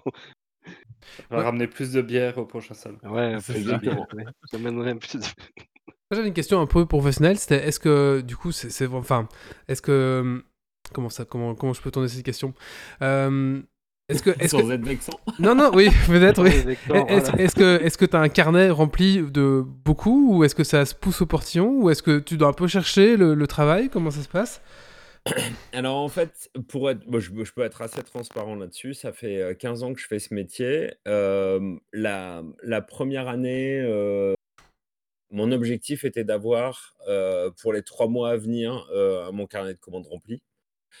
Euh, L'année suivante, ça a été pour avoir un carnet de commandes rempli pour les six mois suivants.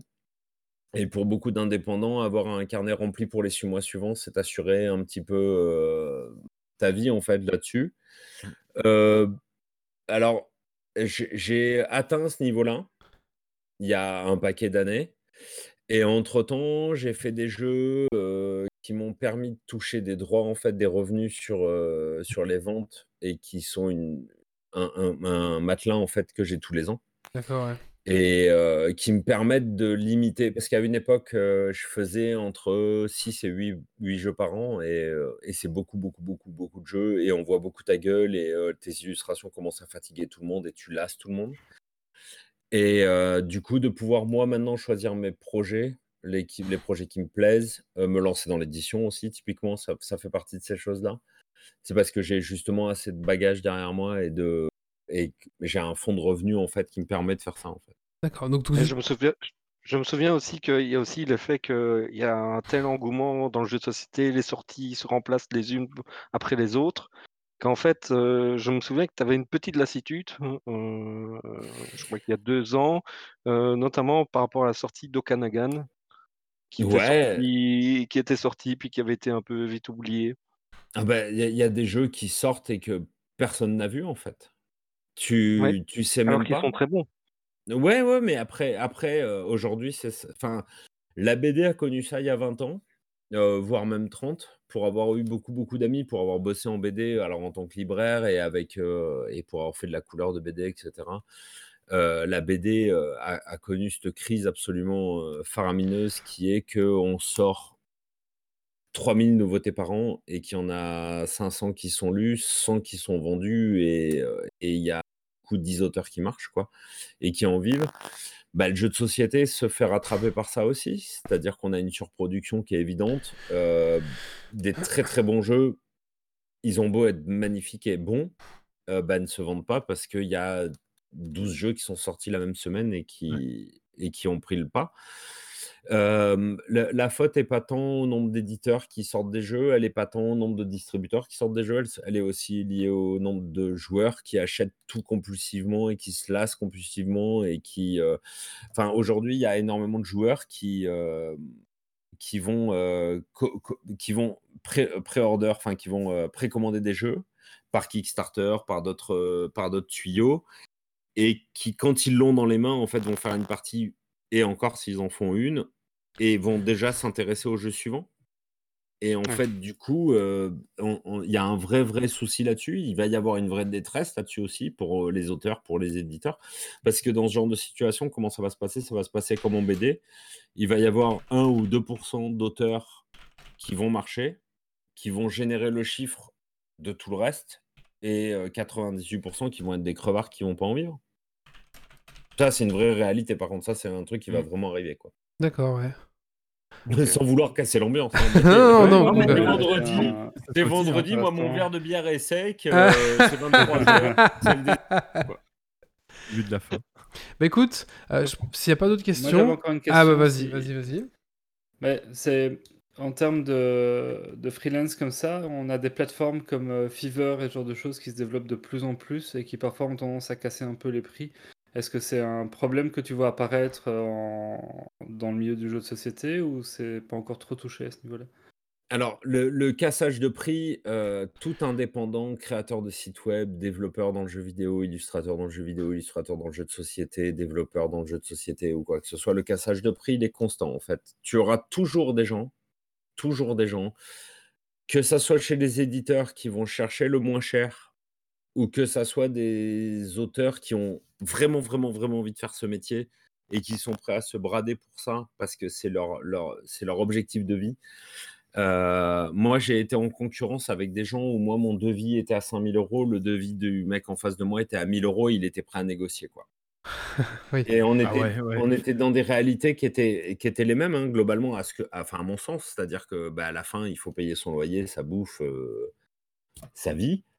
Et, euh, et ce gars-là, euh, pour 1000 euros, lui, visiblement, ça avait l'air de lui convenir. quoi. Et, et moi, ça, c'est des trucs que je comprends pas et que je, j'appréhende pas. Mais pas, typiquement pour euh, mon associé, donc dans ma maison d'édition, Nicolas Normandon, qui est, qui est éditeur de jeux, enfin, qui, est, je- qui bosse dans le jeu vidéo, qui est game designer dans le jeu vidéo chez Ubisoft.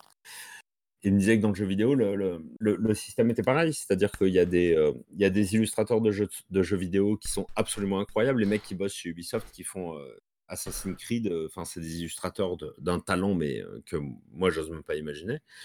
Et c'est des mecs qui ont tellement envie de faire du jeu vidéo qu'ils se bradent, en fait. Et les prix, les prix dans la BD ou dans le jeu vidéo sont incroyablement bas. Incroyablement bas. Et nous, dans le jeu de société, on est toute une petite bande qui, alors, sans me vanter ou quoi que ce soit, c'est vrai que quand je suis arrivé, je- je- on m'a dit, mais t'es incroyablement cher. Ce qui, je pense, est assez faux. C'est juste que je veux en vivre, en fait. Donc, euh, mais, je, mais je pense qu'il y, a- il y a tout un. Nous, dans le jeu de société, on est encore un peu épargné parce qu'on est toute une bande à dire, non, non, les gars, si vous voulez faire ce métier, il faut en vivre, donc c'est tel tarif minimum. quoi. Mhm.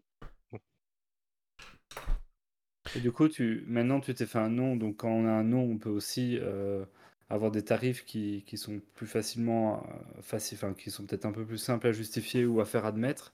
Euh, et tu as démarré, comme tu l'as déjà dit, il y a un bon bout de temps. Est-ce que quelqu'un qui démarre maintenant a encore une chance de démarrer à des tarifs raisonnables ou au final, est-ce qu'il va vraiment être obligé de se brader pour faire son trou? Alors, il faut, il faut jamais, jamais, jamais se brader.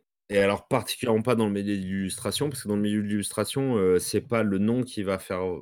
C'est to- tes illustrations qui, font, qui vendent. De- euh, Ouais, enfin, très sincèrement, moi, pour, j'ai fait une cinquantaine de jeux. Euh, Il y en a une bonne dizaine qui sont à peine regardables, hein, soyons honnêtes. hein. Il y en a une bonne dizaine que j'ai fait trop vite, que j'ai que j'ai raté, parce que même si je croyais avoir bien fait et que j'ai raté, quand je les regarde aujourd'hui, c'est une honte.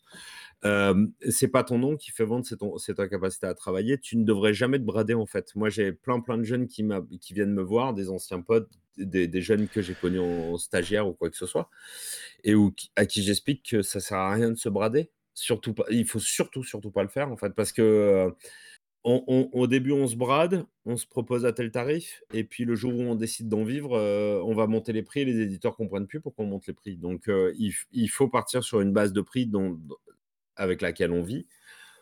Et en fait, il faut jamais, jamais, jamais se brader.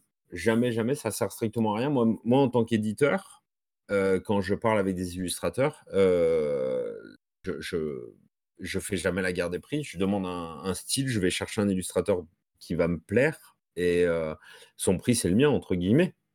Après, je peux le payer en tant qu'éditeur, je peux le payer, c'est cool. Je peux pas, ben, euh, je peux pas. parce que c'est hors de, budget, mais, euh, mais l'idée, c'est toujours de payer les gens pour qu'ils en vivent, en fait. C'est ça le. Quand c'est un métier, c'est ça. Allez, une dernière question de la chatroom et après on. on va malheureusement.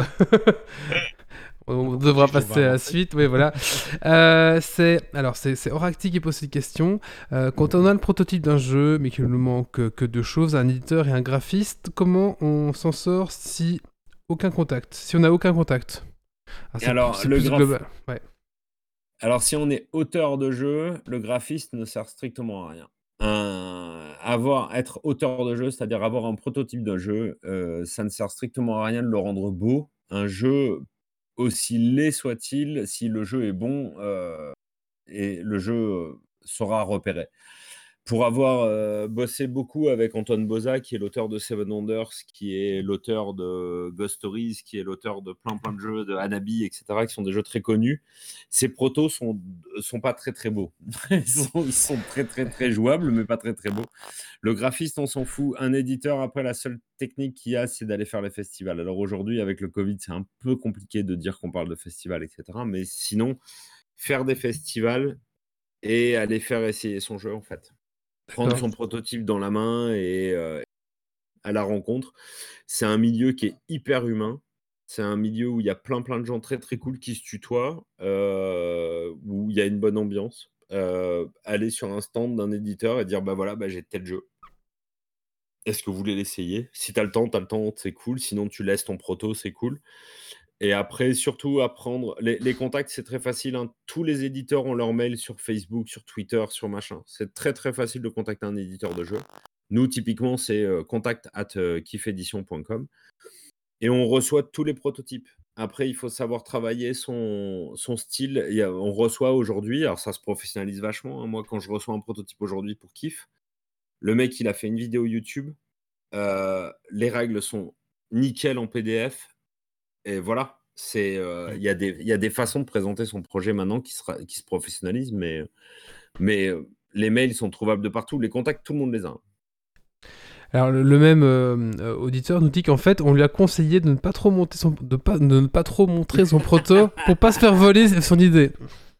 Alors, Oracti, Oracti, Oracti, Oracti, c'est ça. ça n'arrive, c'est c'est- vraiment un truc, ça fait, je pense moi, ça fait 15 ans que je suis dans le milieu, ça La fait 20 légende ans, quoi. 20 ans, ouais, ça fait 20 ans qu'on en parle, que tous les auteurs en parlent. Ne protégez pas vos jeux. La meilleure façon de protéger son jeu, c'est au contraire de le montrer partout. D'arriver sur un festival et de montrer son jeu et de le faire jouer à 20 personnes, c'est la meilleure des protections.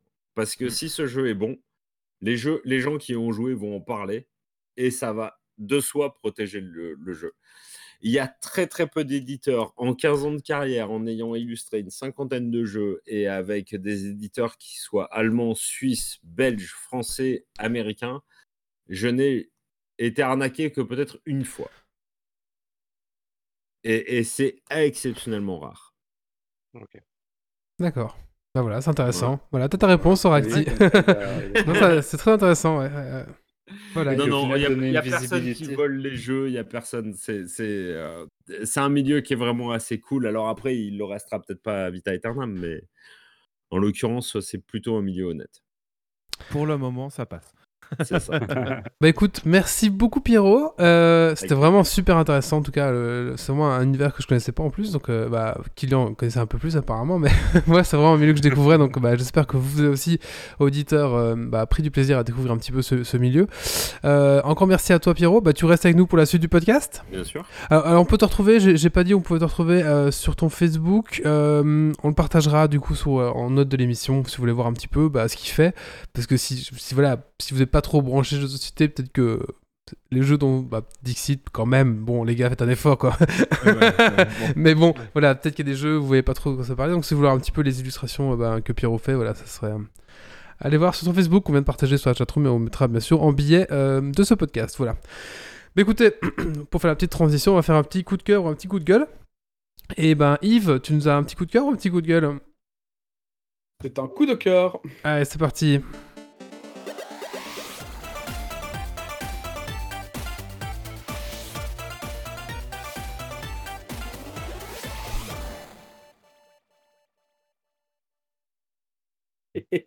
Donc c'est un coup de cœur pour la chaîne YouTube de, Marc euh, Robert. Alors Marc Robert, c'est un mec qui a 17 millions d'abonnés. Alors a déjà beaucoup trop, mais il y a une raison. Donc c'est un gars, c'est un ancien ingénieur de la NASA. Il a bossé euh, pendant 7 ans sur Curiosity. C'est le précédent rover qui est allé sur Mars et euh, dont le successeur est actuellement Perseverance, hein, qui a atterri il y a le mois passé en gros. Sa chaîne contient des, tonnes de builds. En fait, à chaque fois, il fait une construction, un projet électronique, un projet tech, un projet STEM, et euh, il va expliquer toutes les, toute l'étape de, de la création, comment il réfléchit à ça, et il va aussi expliquer euh, bah, les concepts scientifiques derrière. Donc voilà, si vous avez euh, envie de, de présenter de façon intéressante les, les sciences à vos enfants, mettez-les sur la chaîne de, de, de Mark. Alors c'est en anglais, il faut parler anglais, euh, sinon forcément ça aide pas trop, mais, euh, mais c'est vraiment bien foutu comme, comme chaîne. D'accord. Voilà. Donc c'est Marc Robert sur YouTube. Merci Yves. Allez, maintenant on va vous parler donc de OVH. euh, avec un super chronique intitulé Entre flammes et nuages, ou comprendre un peu l'hosting mor- euh, moderne, bordel de merde. C'est ça, euh, Grumpy? Alors, il m'a promis de vulgariser. On va voir s'il a tenu sa promesse. C'est parti.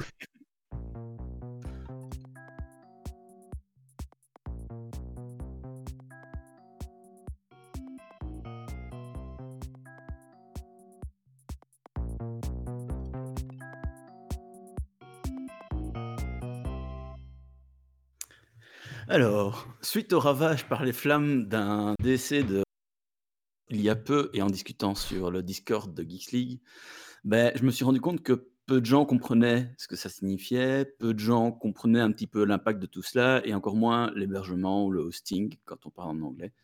Euh, bref, on va essayer d'y voir un peu plus clair.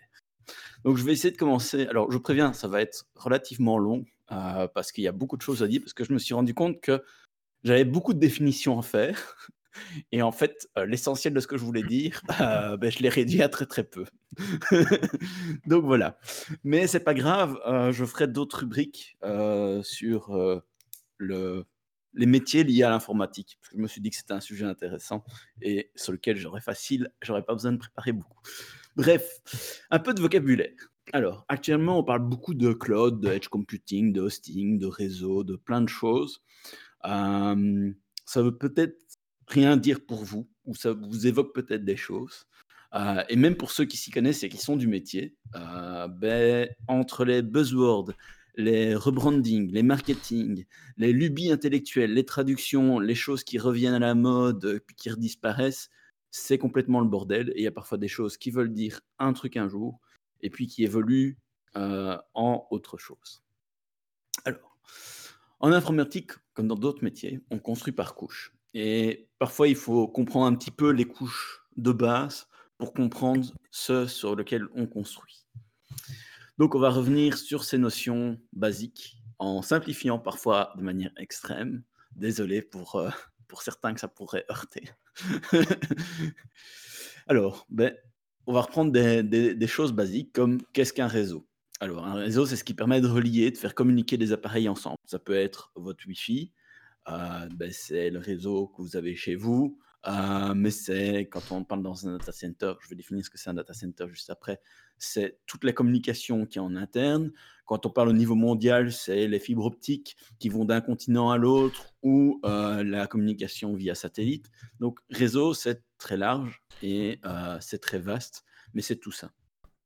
Alors, quand on parle de serveur, au niveau matériel, hein, c'est globalement c'est un ordinateur un peu particulier euh, qui a une certaine puissance, comme votre PC, votre Mac, votre smartphone, votre calculatrice.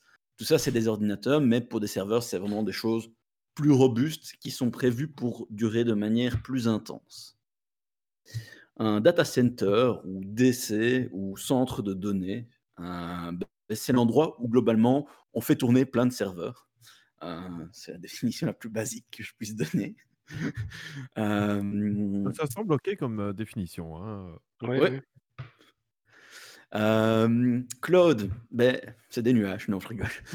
c'est Ah bon? globalement les services euh, qu'on a construits au-dessus de, de ces couches euh, de base. Euh, et on va, je vais essayer de détailler un peu plus aujourd'hui, mais surtout dans d'autres rubriques, euh, parce qu'il y a beaucoup de choses à dire et que ça, c'est des notions qui évoluent beaucoup. Le, Alors, le cloud, alors je vais t'interrompre deux minutes sur le cloud euh, rapidement. hein. Et il faut voir ça, le cloud, comme un, un truc où on balance ses données quelque part, on sait pas où, on sait pas ce qu'il y a derrière, et le cloud il fait le service. Voilà, donc en gros c'est une abstraction. On balance nos trucs et puis le bazar il fait des réponses. Mais derrière le cloud, Mais- il y a plein de choses. Ouais, mais on y reviendra dans une autre, dans une autre chronique, Un parce qu'on n'aura pas le temps aujourd'hui. Ouais, un, triptyque, un triptyque. Au, moins un triptyque. démo. Alors les Donc, ensuite, on Un a les machines virtuelles.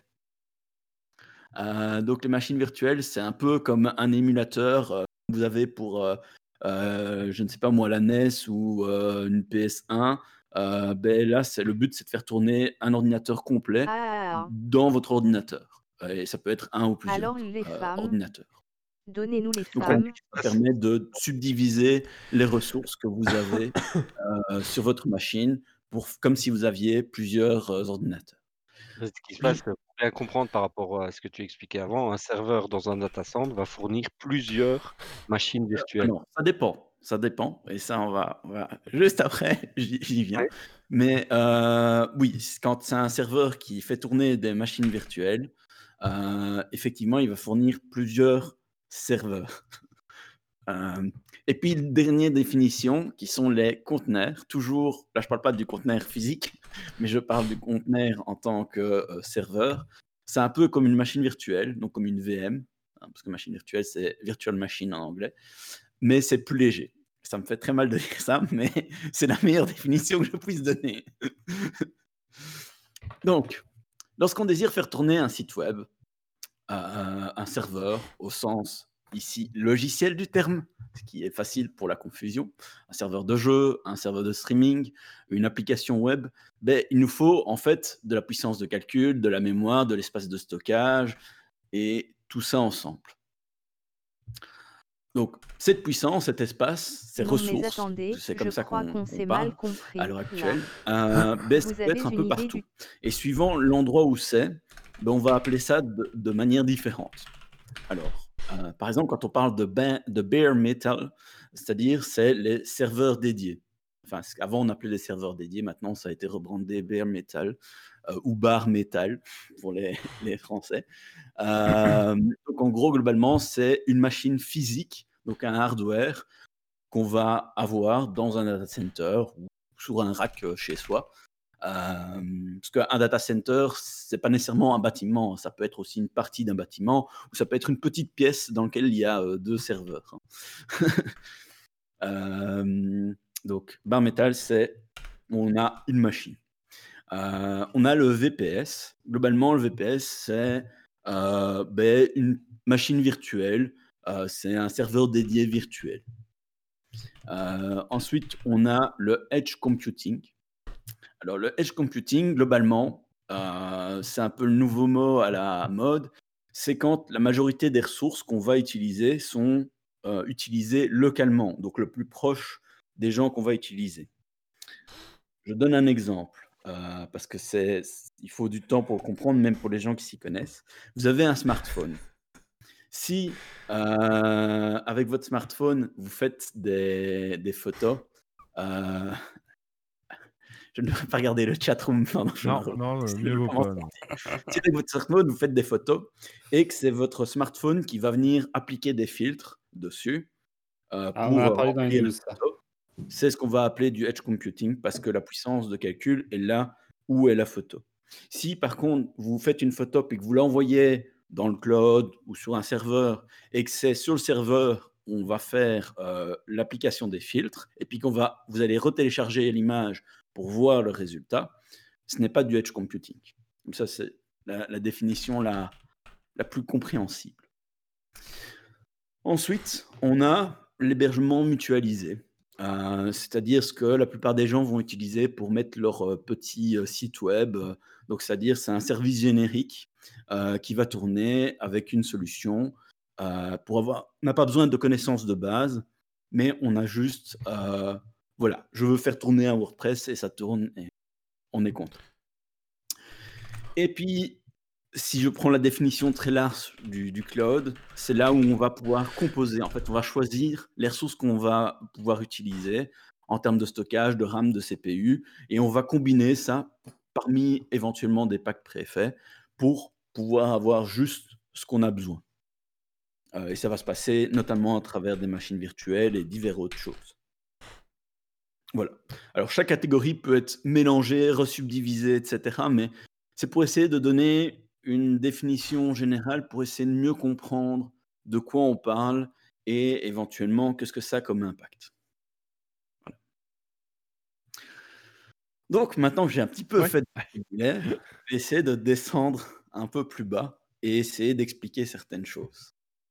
Alors, donc, il y a d'autres mots en informatique parce qu'on a, on a, c'est un métier jeune, donc du coup, il y a plein de mots qui veulent dire la même chose. Enfin, il y a un mot qui veut dire plein de choses. Euh, par exemple, quand on parle d'hébergement ou d'hébergeur, ça peut être plein de choses. Et c'est très confusant le fait que ça désigne plein de choses parce que suivant le contexte dans lequel on l'évoque, ça ne parle pas du tout de la même chose. Alors, on va commencer par les data centers. Donc, les data centers, ben, quand on veut venir mettre une machine qu'on possède dedans, on va aussi parler d'hébergeurs, même si souvent on va plutôt parler de colocation, des choses comme ça. Enfin, il y a plein de termes qui le désignent, mais ça reste dans de manière générale, on pense que c'est l'hébergeur de notre serveur. Donc voilà, ça reste associé au terme d'hébergeur. Et donc les data centers, ben, il y a des data centers privés. Il y en a qui vont louer des salles dans lesquelles on va pouvoir venir mettre plein de matériel. Il y en a qui vont louer des baies, donc c'est-à-dire juste une partie euh, dans lequel on va pouvoir venir mettre son serveur dans, dans- une étagère qu'on appelle un rack.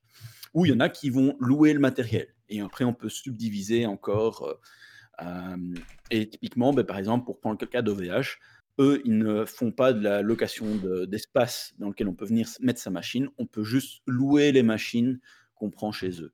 Alors que par exemple, si on prend Interaction, qui est un, un gros euh, fournisseur de, de salles, euh, ben, il y a beaucoup de ces euh, data centers dans lesquels on peut venir mettre sa propre machine. Donc, tu viens, et tu viens, tu fais bonjour, tu viens avec ton, ton serveur et tu l'installes toi-même Il faut prévenir à l'avance parce qu'il y a quand même des trucs de sécurité. Ah, tu dis, bon, tu préviens à l'avance, tu dis bonjour, je viens, je viens installer ma machine, c'est ça? Ouais. D'accord. Euh, après, tout le monde peut pas. Après, ça dépend un petit peu du, du fournisseur de data center, euh, parce qu'il y en a certains qui vont te dire, euh, toi, tu n'as pas le droit, mais tu peux passer par euh, une société qui, eux, vont m'assurer que tu ne me fournis pas de la merde. Ah, Est-ce que c'est ça le housing On demande, euh, demande Gilles BE. Alors en fait, euh, le housing, ça va être de te fournir un serveur. Et c'est à toi de te démerder pour installer dessus. Le hosting, ça va te, on va te fournir un serveur, mais déjà configuré avec l'OS, avec le système d'exploitation et, ce qui va te faire tourner dessus.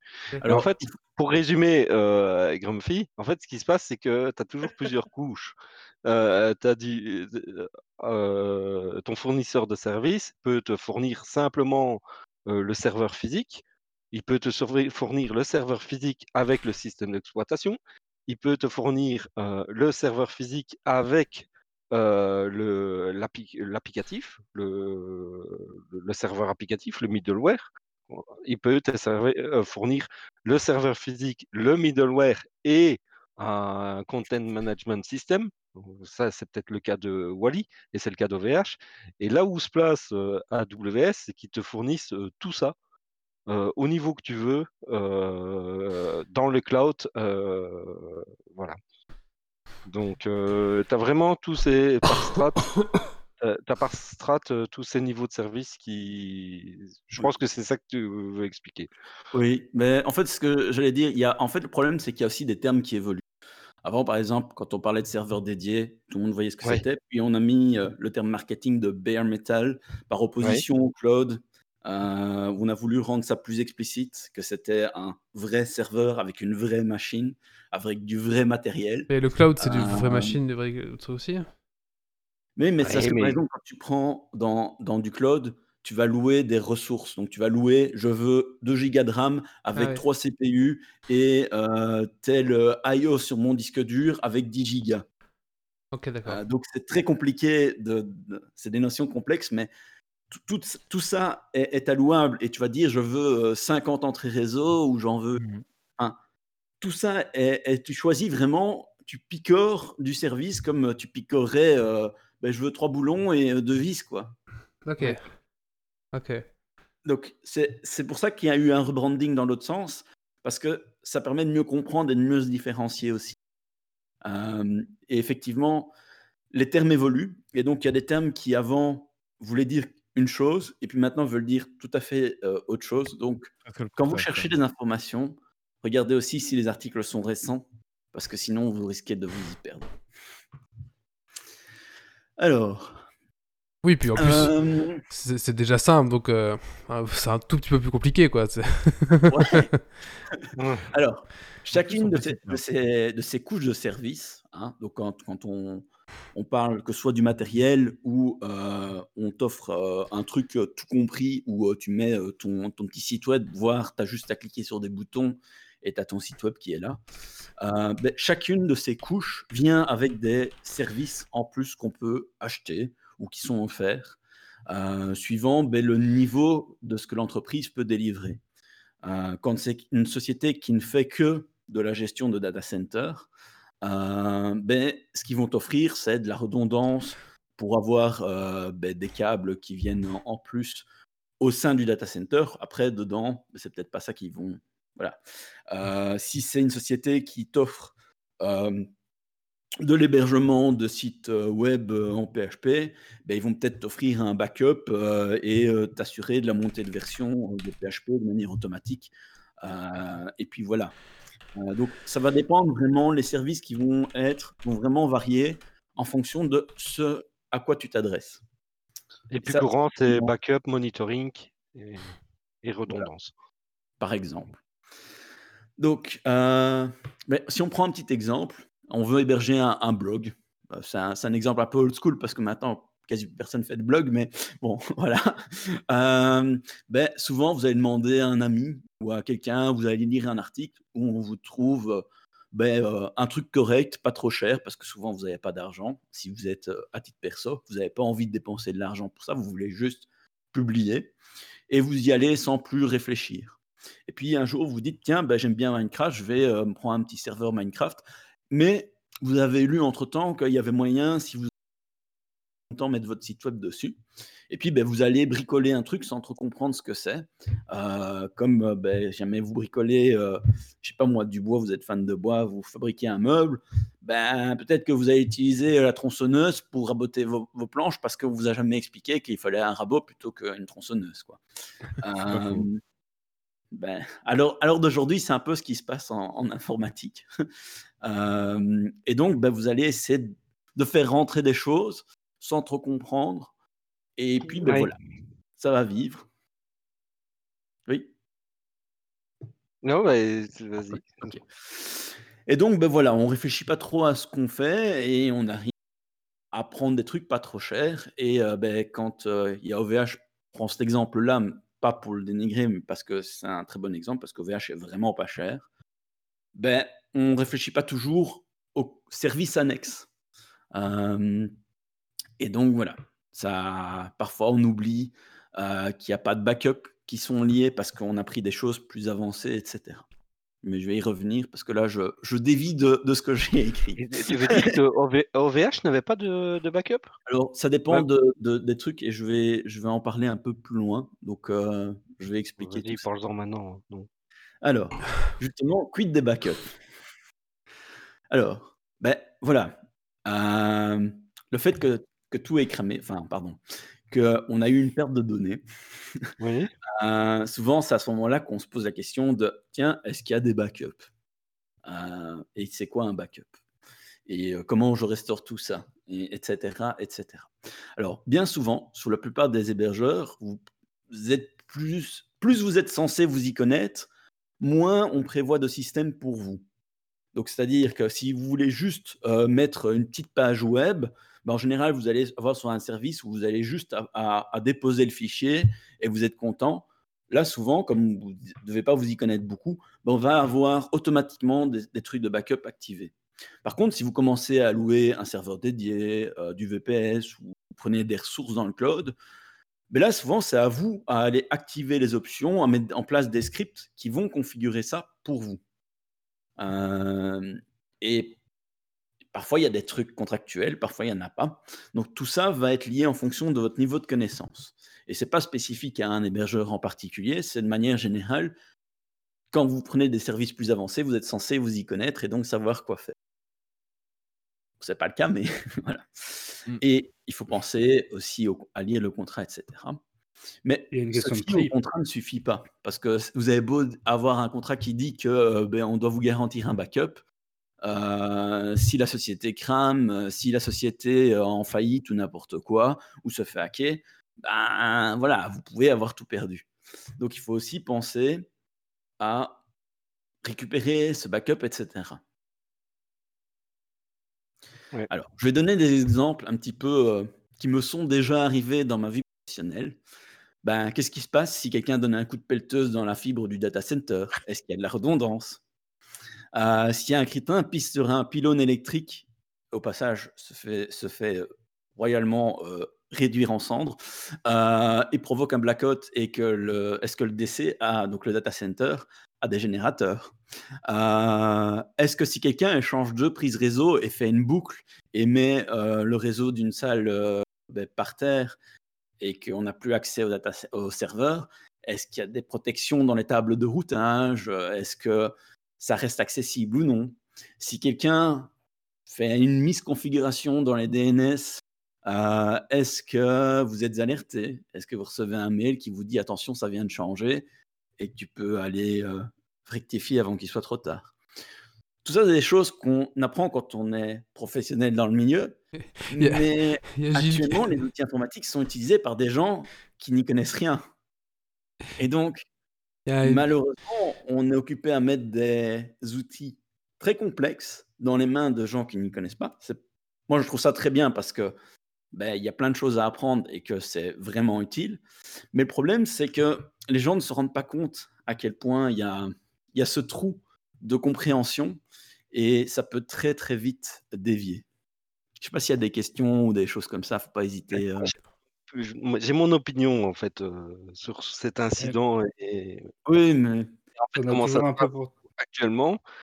En fait, ce qui se passe, c'est qu'OVH, si tu veux, c'est un acteur de, de milieu. Tu vois, c'est pas un grand acteur comme AWS ou Amazon, et c'est pas un, un petit acteur qui fait il- tout lui-même. C'est, européen, c'est quand même le troisième, quoi.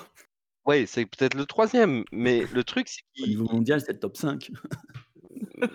ouais, je sais pas, je sais pas, je sais Ah. pas, ça m'a toujours paru a- assez français quand même. hein.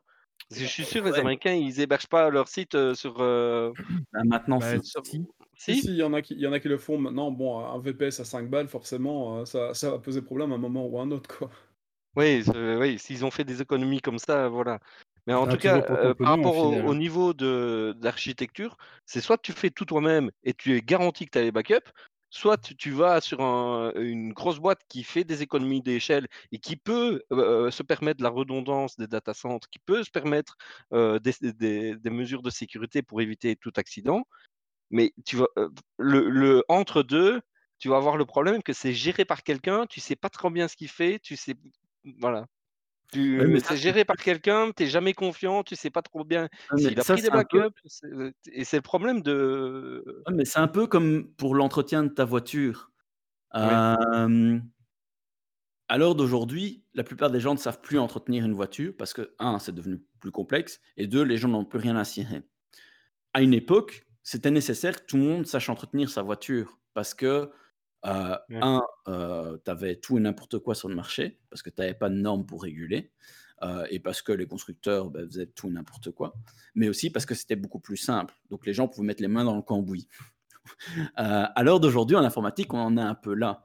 C'est-à-dire que tu as Ouais. tout et n'importe quoi sur le marché, même Ouais. s'il y a des normes. Voilà, ça n'empêche qu'il faut mettre les mains dans le cambouis, mais sauf que ce cambouis est très compliqué à comprendre, là où dans, un, dans quelque chose de mécanique, c'est beaucoup plus simple parce que tu le vois visuellement, tu peux le manipuler physiquement. Je suis d'accord avec dans toi. virtuel. Mais si, Et- si je peux me permettre, si je peux me permettre juste, je, le, le, c'est comme le garagiste, l'analogie du garagiste est intéressante. Moi, j'y connais rien en mécanique. Euh, j'ai l'impression que si je dois changer le phare de ma voiture, il faut que je dépose le moteur, ce qui n'est pas forcément le cas. Mais euh, du coup, je vais voir mon garagiste qui va me dire non, en fait, il faut juste changer le phare. C'est pas, c'est pas très grave. En informatique, le problème aujourd'hui, Il n'y a pas de et au. VH, et ouais, il n'y a, y a pas de personnalité en fait. Tu, tu n'as pas de gens avec qui communiquer. Enfin, moi, je suis euh, OVH pour notre boîte, pour Kiff Edition, le mail et euh, notre serveur est, est sur OVH. Tu, tu sais pas à qui tu t'adresses en fait. Il y a, il y a toute cette dimension humaine qui est perdue en fait. C'est aussi ça le problème. C'est-à-dire qu'on est un outil qui est vraiment, vraiment très complexe pour la majorité des, des gens normaux, entre guillemets, euh, ce qui n'est pas le cas des, des- de, l'audience ici, forcément, puisqu'on est Bah, plutôt si, je pense que même dans, dans la salle ici, il y en a qui, qui sont perdus dans les explications que j'ai données. Tu Ah sais. bon, moi je le suis Ah oui, complètement. non, hein. Euh, Je, je- je m'accroche, mais il y a Wally qui coule. Non, je comprends, je comprends un peu quand même, j'ai quand même des notions, mais ouais, ouais. Donc, je pense qu'on on oublie un peu là-dedans, c'est une, une notion de, de risque aussi. C'est Oui, qu'à un moment donné, un décès qui crame. non plus, mais ce qui, ce qui- enfin, juste pour rester sur l'analogie du garagiste, le problème c'est d'aujourd'hui, il n'y a pas de garagiste. Il y a Mm. des gens qui vont faire l'équivalent du garagiste, mais qui vont te vendre ça très cher parce que il y a actuellement, quand on va chez un garagiste, il y a des normes qui encadrent. C'est ce indépendant qui le font. Tu as des gens qui font ça pour les sociétés. Le problème, c'est oui, c'est le prix. Un informaticien, il va te coûter 500 balles par jour. Si tu n'es pas d'accord de payer ça, bah, est-ce que tu as vraiment besoin d'avoir un serveur quelque part quoi? Enfin, je veux dire, paye, Oui, mais- paye le prix que coûte la personne. Oui, mais il n'y a, a pas que ça. C'est que, surtout, il n'y a pas de normes. Dans les garages, il y a des normes dans le service attendu. Il y a des arnaques aussi, même à l'heure d'aujourd'hui, mais il y a une certaine norme, il y a un certain il y a des entretiens, il y a, tel ou tel type de panne, et c'est standardisé. Enfin, j'exagère, mais en informatique, même quand il y a des sociétés, qui, que ce soit pour des particuliers ou des professionnels, ces normes n'existent pas encore. Un, parce qu'il n'y a pas de nom pour les désigner. Deux, parce que c'est encore trop vaste et trop récent comme métier que pour qu'il y ait ça. Donc ça reste encore quelque chose à créer et à structurer. Et je comprends, et des, des trucs comme il y a chez OVH, là c'est OVH, mais tu pourrais très bien avoir chez un petit hébergeur. On n'en parlerait pas parce qu'il y aurait eu personne d'impacté à part euh, les 10 personnes qui sont chez eux. Mais j'en reviens aussi à la- à l'idée du risque. C'est qu'un data center comme ça qui crame euh, au sauveur de ma part, un gros machin pareil, c'était jamais arrivé. C'est que tu as sûrement des gens qui prennent toutes les mesures possibles en imaginant même une explosion nucléaire parce qu'ils sont dans une grosse boîte, ils peuvent pas se permettre de faire autrement et ils vont aller très très loin. Tu as tous ceux comme nous qui connaissent rien et qui vont pas y penser du tout. Mais je pense qu'il y a aussi toute une frange au milieu de tout ça qui sera pas forcément prête à payer pour avoir une redondance entre deux data centers parce qu'ils vont partir du principe qu'un truc comme ça, c'était jamais arrivé et que ça arrivera jamais. Comme un attentat du 11 septembre ou ce genre de truc. Puis une fois que c'est arrivé, ben on, a, on voit les choses différemment, évidemment. Alors, mais, très mais bien on en sait à ce de- stade-là. C'est très bien que tu parles de tout ça parce que c'est ce que je prévois dans plus ou moins dans ma prochaine rubrique. Donc pas cette chronique-ci, mais une prochaine rubrique euh, où justement je vais parler ben, qu'est-ce que euh, les gens peuvent faire euh, à l'heure d'aujourd'hui euh, et quel coût ça peut avoir par rapport à passer par des solutions bas niveau? Euh, ça c'est quelque chose que je compte discuter la prochaine. Bon, Est-ce qu'on a expliqué ce que c'était une redondance Non, pas encore, mais Ouais, j'ai- bien. j'ai- on, on est Je viens euh, voir l'explication de la à la, redondance. à la moitié de ma rubrique là. D'accord. Donc, justement, on parlait des risques et c'était très bien ce que tu as dit, euh, Doc, parce que, ben, en gros, tous, les, for- tous les, les, les fonction- les fournisseurs ont connu des pannes par le passé, que ce soit AVS ou OVH, hein, euh, c'est pareil, enfin, c'est OVH Cloud maintenant. Euh, et tous pensaient être prêts à un certain degré de panne, euh, parce que, ben, voilà, il il y, a eu des pannes et, et ils ont appris de ces pannes. Et toutes les personnes qui ont subi des pannes, ils pensent avoir mis tout ce qu'il faut dans les contrats, ils ont pensé à des procédures d'urgence, que ce soit des particuliers et des professionnels. Mais la réalité, c'est qu'on ne peut pas être prêt à tout, euh, parce qu'on ben, ne peut pas tout envisager. Euh, et c'est là qu'on intervient notre responsabilité de bonne pratique, on doit penser un petit peu, ben, ok, qu'est-ce qui se passe, jamais ça tombe, Euh, et se dire qu'est-ce que je peux faire? Parce que voilà, c'est comme tout service. Qu'est-ce qui se passe? J'ai une voiture, euh, elle tombe en, panne, mon garagiste a fait faillite. Est-ce que, je, suis- foutu ou est-ce que je peux aller dans un autre garage? Globalement, c'est ça l'idée.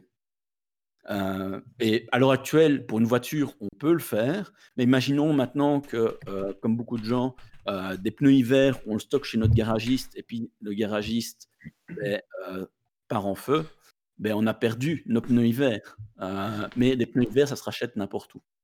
Surtout dans ce cas, il y a sûrement des assurances, mais Oui, mais, mais même pour l'informatique, tu as des assurances. Mais... je Alors, pense que le concept de dire c'était jamais arrivé et c'est arrivé est important dans la gestion de risque parce que si tu reprends l'exemple des attentats, jamais personne n'aurait pensé qu'on allait foncer avec un camion dans une foule ou dans un magasin et donc jamais personne n'aurait pris la peine de mettre des plots de béton pour empêcher que ça arrive jusqu'au jour où ça a commencé à arriver. Oui, tout à fait. Très joyeuse euh, comparaison, euh, Doc. Merci Mais non, beaucoup. mais euh. c'est un connaît et qui, qui- qui est un exemple. demain, on va toujours y être. hein. Je vais essayer de, de me focus un petit peu, parce que sinon... Oui, voilà. oui. Fo- Focus. Ouais. Pour un bloc perso, pensez à downloader les backups mis à disposition par votre hébergeur. Euh, ben, par exemple, dans le cadre de VH Cloud, ça peut se faire. C'est quelque chose qui, qui- qui- que vous devez penser. Euh, et pour OVH, ben, il y a une API dont vous pouvez l'automatiser même. Vous demandez à un pote qui s'y connaît un petit peu, il pourra vous fournir quelque chose. On va peut-être même faire un truc pour chez nous, donc on peut imaginer qu'on fasse un tuto, j'en sais rien. Euh, mais voilà. Euh, dans des cadres plus importants, donc par exemple des associations, des entreprises, ben, parfois il y a des gens qui, qui font des choses, même si ce n'est pas leur métier, et donc il faut qu'ils puissent euh, arriver à reconstruire. Et c'est là qu'on parle de fameux DRP, de Disaster Recovery Plan, ou le PRA en français pour le plan de reprise d'activité, c'est-à-dire la reconstruction depuis zéro. Euh, le zéro étant très variable, c'est-à-dire ça peut être de la simple restauration de backup DB à la réinstallation d'une infrastructure complète. Euh, donc c'est, il faut penser qu'est-ce qu'on fait. Alors bien souvent on va être assez démuni parce que même quand on est professionnel, même quand on est l'État, c'est des choses qui arrivent rarement, mais faut y penser malheureusement. Euh, ça peut être parfois euh, prévoir une assurance et puis ben, l'assurance va t'obliger à faire euh, certaines choses aussi. Alors, en pratique, si je dois donner un conseil, très- euh, c'est quoi? C'est faire des backups. Alors, qu'est-ce qu'un backup? C'est une copie de données restaurables. Donc, c'est-à-dire que vous faites une copie de vos fichiers, euh, vous faites une copie de peu importe de, ce que vous devez dupliquer, et vous testez que c'est restaurable. Si on prend une boîte mail, par exemple, euh, ça c'est plus compliqué parce que c'est des outils plus complexes à manipuler. Euh, dans ce cas-là, ben, la seule manière accessible à quelqu'un qui ne s'y connaît pas, c'est d'avoir un logiciel mail, donc un logiciel qui va télécharger les mails localement. Comme ça, même si votre, euh, s- serveur qui contient tous les mails est détruit, ben, vous pouvez revenir. Alors, c'est con, mais j'essaie de donner des, que les gens savent mettre en place, pas des trucs complexes. Euh, parce que voilà, le but c'est d'essayer de rendre ça accessible. Et il faut penser à essayer de- de tester le tout. Et si vous avez quelque chose de plus complexe, ben, pensez à réfléchir comment vous devez reconstruire le tout. Si vous êtes passé par une société, ben, discutez-en avec. euh, si jamais c'est une petite société, un petit indépendant qui a fait votre site web, ben, discutez-en avec. euh, Posez-lui la question est-ce que si jamais il y a une panne du fournisseur, est-ce qu'il y a quelque chose qui est prévu? Il va peut-être vous dire bah, il faut penser à faire le backup. Donc, faut penser à aller cocher la petite case et de temps en temps aller télécharger les fichiers. Ah ben, vous allez le faire, vous allez prendre votre disque dur, euh, peu importe, et vous le prenez localement et vous êtes sûr euh, de pouvoir vous y retrouver. Si c'est des choses plus complexes, bah, c'est autre chose. Mais voilà. Euh, Alors, maintenant, je vais. Tu disais, Oui. si je peux me permettre, tu l'as dit plus ou moins, mais tester, mais en fait, quel que soit le plan d'urgence que vous créez sur n'importe quoi un jour, même un truc euh, d'un générateur en cas de coupure de courant, tout ce que vous voulez, faut essayer de, régulièrement de vérifier que ça marche. Parce que ça, c'est le coup classique du générateur qui démarre pas euh, le jour où il y a un problème parce qu'on ne l'a pas testé. Ben, c'est pareil pour les backups et c'est pareil pour tous les trucs de source que vous ferez un jour comme ça dans votre vie. Il faut les essayer et vérifier que ça marche. Sinon, ça marchera pas le jour où vous avez besoin. Par exemple, qu'on fait des exercices incendie. Oui, et c'est pour ça qu'on fait voilà, tout ça. Et c'est à peu près une loi universelle que si vous testez pas, ça marchera pas un jour. Vous en avez besoin. Enfin, c'est- ce que disait, C'est- euh, c'est ce que disait Dergonic euh, dans le chat. Il disait qu'en fait OVH avait des backups, mais les backups n'étaient pas prévus pour, euh, étaient prévus pour, pour restaurer les données des clients par justement en parler. suppression de, et par faire un, inadvertance. point spécial OVH. Ah, vas-y. Un petit, un petit mot sur OVH Cloud. Donc, il y, a- il y a plein de services qu'OVH offre, euh, et certains ont des backups, d'autres non. Euh, Il y, en a où tu dois les activer toi-même, il y en a où c'est automatique. Alors, comme j'ai dit au, tout début de ma rubrique, en fonction du niveau de connaissance attendu de la part du fournisseur par rapport à faire tourner ce service, il y a des choses qui sont automatiques, d'autres pas. Et c'est vraiment ça que ça reflète. Et c'est pas spécifique à OVH, hein. c'est spécifique Ouais. à ce qui se fait dans le métier. Point. Donc, par exemple, si vous avez un hébergement mutualisé, un web cloud euh, de base, ou, un truc où vous faites clic-clic et vous avez votre WordPress d'installer, ben, dans la majorité de, pour OVH, il y a un backup du FTP et des bases de données qui sont prévues. Par contre, à ma connaissance, c'est marqué nulle part où c'est stocké.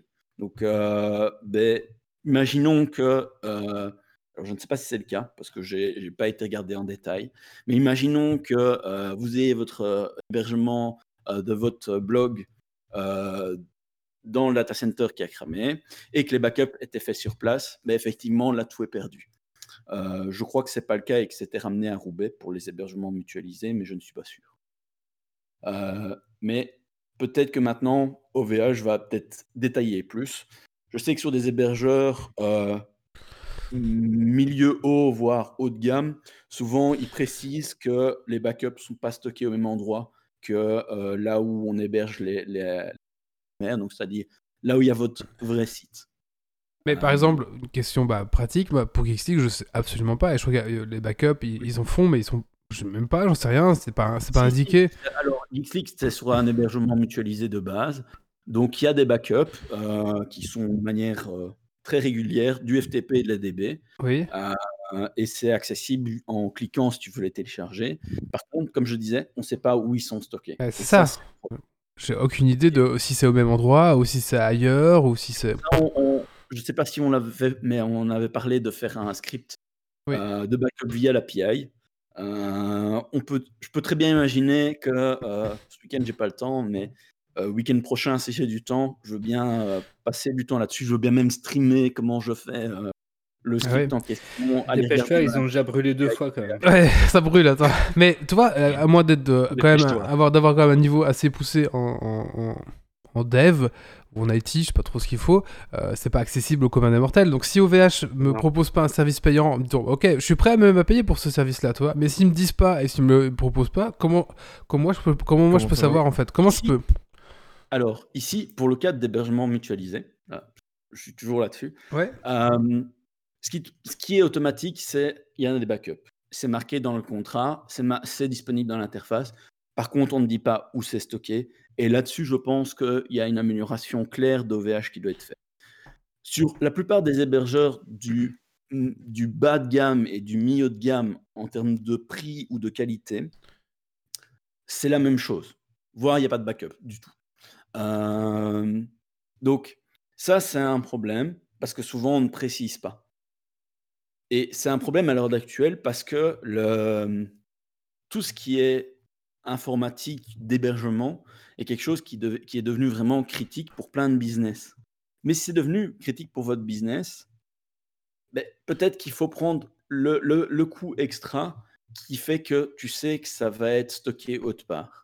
Et si l'hébergeur ne le propose pas, il faut lui poser la question ou alors aller dans un autre hébergeur.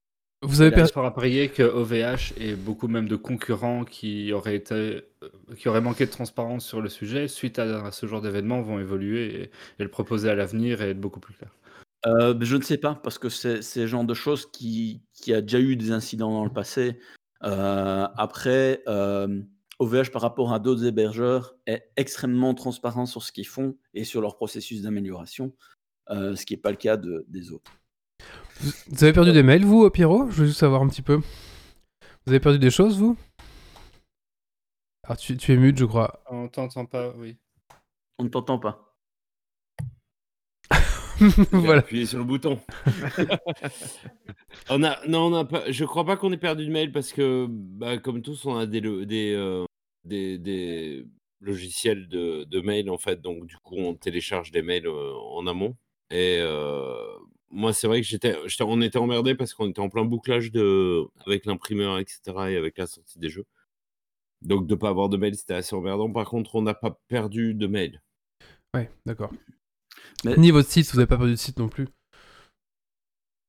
Non, en l'occurrence, on n'a pas de site en fait. Ah, Aujourd'hui. C'est- Non, non, mais c'est couillon, mais c'est une question vraiment euh, qu'on se pose aujourd'hui. Euh, il y a un an, je t'aurais dit, euh, avoir un site web, ça n'a plus aucun sens parce qu'il y a des réseaux sociaux. Mhm. Euh, dans, notre, dans notre pratique. hein. Et, euh, et en l'occurrence, aujourd'hui, on se pose la question de est-ce que ça vaut le coup d'en avoir un? Ça vaut le coup d'en avoir un, je pense, mais, euh, mais plus pour les mêmes raisons qu'il y a 10 ans de ça. Quoi. Mhm. Mhm. Ouais. Mhm. Alors, si, si je, je continue dessus, parce que ah, sinon je que. Désolé. Alors, donc, euh, maintenant, euh, si vous avez par exemple un VPS, donc un VPS, je rappelle, c'est une petite VM, là c'est considéré comme ben, vous maîtrisez un peu plus ce que vous faites. Ben, là, il n'y a pas de backup prévu de base. C'est une option payante. Et même si vous activez l'option, ben, il y, a- il y a des choses à faire vous-même. Euh, donc voilà, c'est parce que vous êtes censé vous y connaître un peu plus. Et c'est là-dessus où il y a beaucoup de gens qui râlent. C'est surtout sur les VPS, parce que c'est sur les VPS où il y a moins de, de gens qui ont pensé à ça. parce qu'ils se sont dit, bah oui, c'est inclus. Mais non, c'est marqué carrément sur la page euh, que c'est une option. Donc euh, voilà. Et pour les serveurs dédiés, donc le bar metal, euh, ben là, il y a une option de il y a toujours un espace de backup qui est multi-site, donc multi-data center, qui est disponible. Euh, il faut juste penser à faire tourner un petit script qui va aller mettre les données dessus. Euh, mais sinon, ça, c'est prévu de base euh, chez OVH. Voilà, ça, c'est pour faire une petite comparaison de- des différents milieux, du simple hébergement mutualisé au serveur dédié. On voit qu'il y a des différences. Je n'ai pas regardé au niveau du cloud, mais voilà. Alors, un petit mot de la fin, et, puis c'est fini. Donc, j'ai essayé de faire un portrait général euh, pour essayer d'un peu mieux faire comprendre le vocabulaire, de quoi on parle. Euh, voilà. Le but, c'est pas de- d'excuser ce qui s'est passé ou de. Voilà, de. Peu importe. Euh, le but, c'est de comprendre un petit peu le milieu, qu'est-ce qui existe, qu'est-ce qui n'e- n'existe pas. Dans tous les cas, que ce soit au niveau macro, des inondations, des tremblements de terre, des météorites, des guerres, du feu, euh, qui sont des cas qui sont déjà arrivés sur des data centers, euh, ou des niveaux macro, euh, des niveaux micro, comme ben, des, expirations de certificats, donc le HTTPS, des petites erreurs lors du déploiement, tout peut arriver. Ça arrive au grand comme ça arrive au petit, et ça arrive certainement plus au petit qu'au grand. Euh, ben, il y a plein de certifications, il y a des normes, il y a des procédures et des choses extraordinaires, mais tout peut arriver. Et voilà, c'est tout. Euh, c'est comme prendre l'avion où il y a des processus qualitatifs énormes qui sont en avion, qui, existent. Il y a toujours des avions qui se crashent malgré tout. Et un data center qui disparaît comme ça a disparu, euh, ben, c'est une chose assez exceptionnelle. Euh, à ma connaissance, le seul autre data center qui a cramé pour un niveau euh, équivalent en VH, c'était AWS quand il faisait une construction d'un data center, pas quand il était en fonctionnement. Euh, mais sinon, je pense pas qu'il y a déjà eu ça. Donc, à mon avis, il y en a beaucoup qui doivent avoir peur parce qu'apparemment, ici, c'est les onduleurs qui ont euh, pété le feu. Euh, et donc, à mon avis, il y a plus d'un hébergeur qui doit être occupé à réfléchir qu'est-ce qui se passe. Et donc, que- dans les prochaines chroniques, on parlera de SaaS, IAS, euh, PaaS, de redondance, de comment héberger votre site web euh, sans trop vous prendre la tête, peut-être pour un peu plus cher, etc. Voilà. D'accord. Bah, on écoute, t'avait posé la question sur la redondance, c'est quoi? Bah, c'est comme les galipeurs, c'est pas garanti. La redondance, j'ai vu que tu avais marqué quelque chose dans, la- dans la, la chat room, donc je t'en prie. Ah bah, Mais non, mais voilà. c'est mais dis-le toi, euh, Mais parce que bah, les moi- gens qui nous écoutent, ils vont pas lire la chatroom. Moi, je l'expliquais, c'est le fait, je pense en tout cas, c'est le fait d'avoir euh, des, des données doublées, mais à des endroits différents, c'est ça? Physiquement différents? Physiquement différent, oui. Donc imaginez, vous êtes à, vous êtes à, à Paris, bah, ça c'est bien d'avoir un serveur à Paris et un serveur en Allemagne par exemple. Ou si vous êtes vraiment parano, un serveur euh, en, je sais pas moi, Aux au, Ca- au Canada par exemple. Comme ça, Ah. vraiment, s'il y a un continent qui disparaît, normalement ça devrait... C'est pas que ça. C'est Ouais, aussi ça, avoir deux alimentations électriques qui viennent de deux fournisseurs différents qui arrivent jusqu'au serveur, Ah ouais. par exemple. ouais, Avoir deux alimentations, euh, avoir deux alimentations sur la machine, comme ça, s'il y en a une qui pète, il y a l'autre qui est là. Euh, avoir. euh, deux- doubler deux- les équipements, en fait. doubler les équipements. Au cas où il y en a un qui lâche. Oui. C'est ça. les équipements, Et de ça types différents. logiciel aussi. Oui, C'est tout doublé en fait. C'est c'est faire en sorte que, que le service, si on perd un service, le- ça continue à fonctionner. Ce qu'on fait, on a, souvent deux serveurs euh, en, un chaud et un froid. Si le chaud tombe, le, froid va reprendre le relais. Bah voilà, ça peut être deux serveurs à deux endroits différents. Et chaque serveur, physiquement, le serveur en lui-même peut avoir euh, du matériel redondant. Les, alimentations, les, euh, les entrées réseau, les, comme on parlait des alimentations élec- électriques, c'est pareil, il faut que toutes les sources soient différentes forcément. Si on prend le- chez le même fournisseur deux lignes, ça sert à rien. si on perd une des lignes, on va perdre la deuxième en même temps. Le but est d'avoir deux fournisseurs différents ou deux types d'énergie différents. Enfin, voilà. Mais dans À le contexte de être- Wally, ou c'était deux hein. peut-être abrégé, non? Oui, oui, oui, oui, Oui, euh, oui, quoi, parce que Moi là- j'ai fini. Ok, très bien. Moi aussi. Merci beaucoup, Grumpy. Ben, par contre, une idée de, de, de, de- de sujet qui pourrait être bien, c'est un peu le guide du survivaliste euh, du, pour garder ses données. Si on, est un, si on a un petit site, genre euh, comment, comment on peut être sûr de garder ses données, ou même du cloud, hein, parce qu'on si on veut garder ses photos ou ses documents importants. euh, Tout va, va être une question de là où on veut mettre des ressources, c'est-à-dire du temps ou de l'argent. Voilà. Pas très bien. Écoute, voilà. Mais ce serait gratuit. Euh, bah, en tout cas, bah, merci Grumpy. Euh, C'était un peu complexe encore. Hein. Je sais pas si. euh, Donnez-nous vos. Plus simple, Dites-. Dites-nous comment. Bien vulgarisé. Dites-nous en commentaire si vous avez compris. Allez, on va passer maintenant au coup de cœur, coup de gueule. Euh, Pierrot, est-ce que tu as un petit coup de cœur ou un petit coup de gueule? Euh, euh, coup de cœur, euh, oui. Alors moi j'ai un coup de cœur, tout, comme souvent, euh, très très en retard. C'est-à-dire que là je viens de découvrir Subnautica. Ah, quel bon jeu. c'est merveilleux. Mais, mais en fait, je- comme je, je joue plus sur PC, Steam, c'est ah bon, sur Mac, ça sert strictement à rien. Donc Subnautica, j'y avais pas du tout goûté. Sur PS4, c'était pas possible. Là, comme j'ai une PS5, je- j'ai joué à Subnautica et je- mon fils de 12 ans me tannait depuis deux ans pour euh, jouer à Subnautica et je trouvais ça très très bien. Très très très bien. C'est quoi comme jeu? Parce que je connais pas. Il y a que Méo qui connaît. Ah, moi je connais. Euh, Euh, c'est- un jeu de survie. Enfin, c'est un, euh, un jeu de survie dans une planète à côté. Ah, quoi, Et euh, en fait, pour le coup, l'auteur du jeu vidéo est un auteur de jeux de société maintenant. Que j'ai rencontré, que, avec qui je discutais, avec qui c'était très sympa. Et euh, genre, après la fin du séjour, euh, il me dit bah, J'ai fait Subnautica. Et je fais, Ah, mon fils m'en a pas beaucoup parlé. je savais pas du tout ce que c'était. Et j'ai mis les mains dedans et c'est terrible hein, parce que c'est, euh, on a vraiment envie d'y passer des heures. C'est très très bien. C'est un jeu de survie en milieu aquatique. Tu débarques sur une planète, il faut apprendre l'écosystème et trouver les moyens d'y survivre. Hmm. Ça marche très très bien. Ouais, c'est pas mal, c'est un jeu de jeu. Merci. Euh, allez, maintenant on va passer à la suite. Et Méo, tu vas nous parler de quoi, Méo? Je vais vous parler de pixels mo- un peu moche et de boucle infinie. D'accord, c'est parti.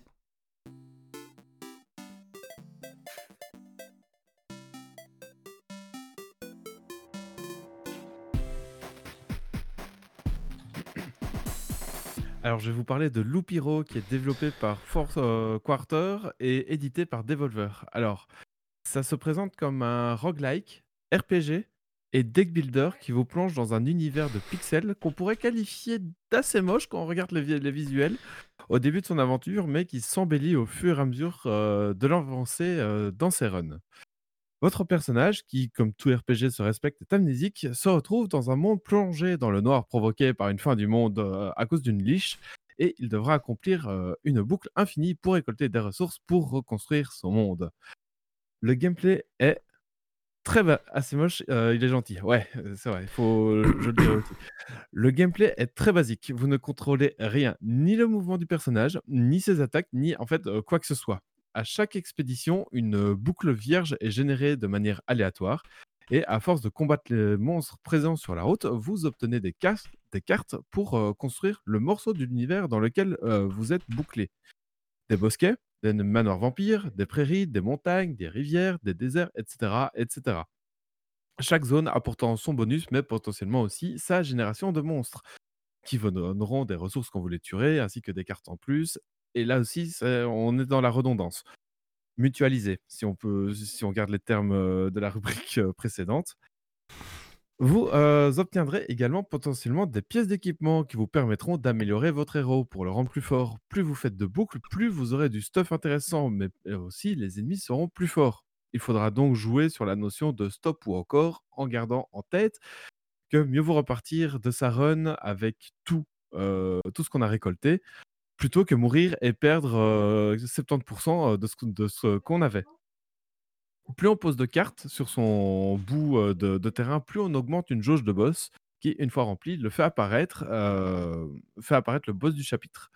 Il est beaucoup plus coriace qu'un simple globule ou un- qu'un monstre lambda du, niveau et il vous faudra être super bien préparé avant de l'affronter. Je l'ai tenté deux fois et ben, ben, j'ai perdu les deux fois.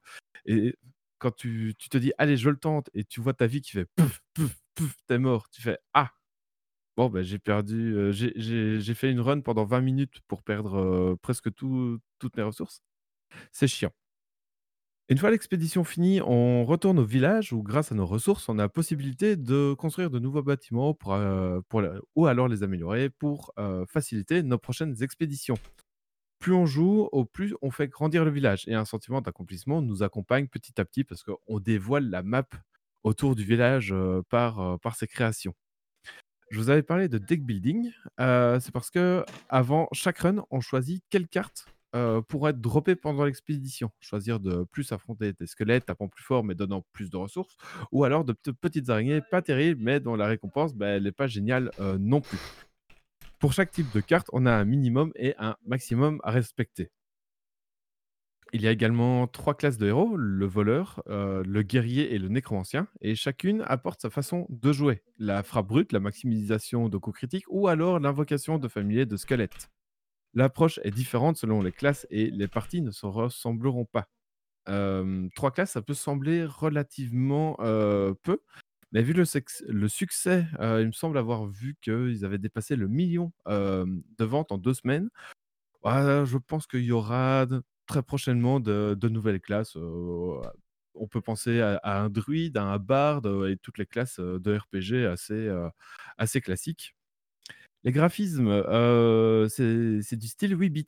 C'est moche, ça peut très très vite rebuter, mais en fait, ça serait passé à côté d'une profondeur de gameplay qui est incroyable. C'est disponible sur Steam, GOG, Epic Game Store pour 15 euros et bientôt sur Switch. Et vous en aurez une trentaine d'heures pour arriver jusqu'au bout. Sur ce, je vous laisse. Moi, j'ai encore quelques boucles qui m'attendent. Et toi, c'est marrant parce que j'ai vu des Twitchers euh, le, le jouer et je suis arrivé, je fais c'est quoi ça? Et puis je suis reparti directement et euh, j'ai pas En fait- accroché. Ouais. En fait, ce cas, c'est que euh, à regarder, c'est pas intéressant, on va dire, à regarder. Surtout que la plupart des Twitchers actuellement sont loin dans leur partie. Et, euh, et on, on comprend vraiment la, les profondeurs, enfin, la profondeur du jeu en y jouant, j'ai envie de dire. Mhm. Donc, euh, Ouais, voilà, le, le jeu est dégueulasse. On, on en, enfin, c'est pas qu'il est dégueulasse, mais il, il est hyper moche et hyper pixelisé. On en parlait euh, il y a deux heures au début du podcast. Est-ce qu'on peut jouer à un jeu, à un jeu moche ou, ou pas? Bah en fait, le- la profondeur de gameplay dans, dans ce jeu est quand même, enfin, surpasse sa, euh, sa mocheté, on va dire. Ouais, quand, ça, l'est- quand on n'aime ça, pas ça le- le pixel- laideur quand même, parce qu'il est très très laid. hein. Oui, oui, voilà. C'est quand on n'aime pas le pixel, il est, il est très laid. Et quand on aime le pixel, faut quand même s'accrocher aussi, quoi. Ouais, ce que j'allais Enfin- dire, moi j'aime bien, j'aime bien le pixel, mais là, il est, il est... Loupiro, c'est c'est- Oui. c'est vraiment dur. Quoi. Eh oui, oui, je, je suis tout à fait d'accord avec ça. hein, c'est- On, on est d'accord. Mais Ouais, voilà, c'est. C'est. euh, c'est- Limite, il faut le surpasser et, et ne pas faire attention au graphisme, mais à, à la construction du niveau et à, l'agencement qu'on fait euh, du, du niveau. Quoi. Il coûte combien de pièces d'or, t'as dit déjà? Euh, 15 pièces d'or. Ok, d'accord. Bon, ça va encore. Oui, Pour c'est 15 ça, va. euh, Ça va. Après, en une soirée, euh, Après, enfin, même moins. si en vous fait, avez en- 15 euros à dépenser, achetez Valheim. Mais... Oui, voilà, ça. Mais disons que en, en deux heures de jeu, euh, vous saurez si vous allez accrocher ou pas et, et vous pourrez faire une demande de remboursement Steam euh, Ah, ouais, très, très rapidement, quoi. C'est parce que en fait, la boucle de gameplay la boucle hein, toujours, est très, euh, est très courte.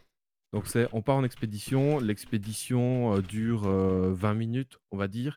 Puis après, on retourne au village, on construit une, euh, une maison, enfin ou une bâtisse, puis on repart en expédition, re 20 minutes, et, et voilà. Donc euh, si, si dans les deux heures on n'accroche pas, on peut, euh, on peut tout, enfin, on n'accrochera pas aux 30, aux 30 heures suivantes, quoi. Même si on débloque euh, des nouvelles ressources, des nouveaux bâtiments, des nouveaux ennemis, etc.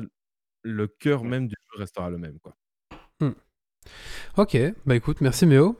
Euh, Avec je- J'essaierai peut-être de, de m'y replonger, mais ouais, à première vue, le, le graphisme m'a rebuté. Toi, je suis arrivé, je fais, oh, pff, non, c'est bon, j'ai pas envie. je me dis, c'est quoi, ce... ouais. c'est quoi ce jeu Flash là qu'on jouait, tu sais, quand on était. euh, En fait, moi, les premières images que j'ai vues, c'était en petit. Et du coup, en fait, en petit, il rend bien.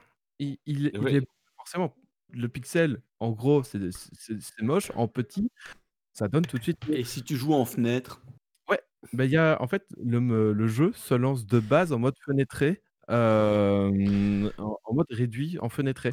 Et, et- et c'est limite plus agréable à, à voir que sur ton 1080p euh, 24 pouces, quoi.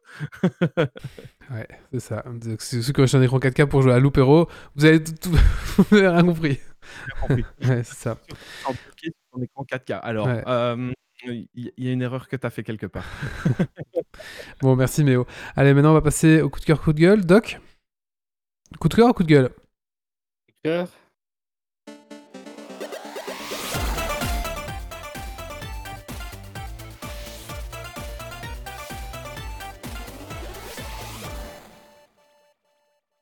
Mais j'ai peur de te voler le tien en fait, mais tant pis. Vas-y, vas-y. Euh, un gros coup de cœur sur Valheim, hein, on a déjà un peu parlé, mais euh, vu que j'ai passé euh, les trois quarts de mon temps libre de la semaine à ça, euh, difficile de passer à côté.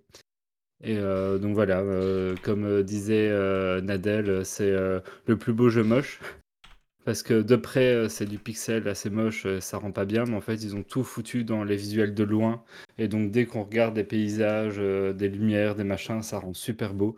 Et au final, ben, ça rend le jeu très immersif aussi, très agréable à, parcourir, parce qu'on oublie assez vite au final le côté moche de près de, certains éléments. Et puis, c'est très prenant en groupe, c'est un très chouette jeu à faire entre potes.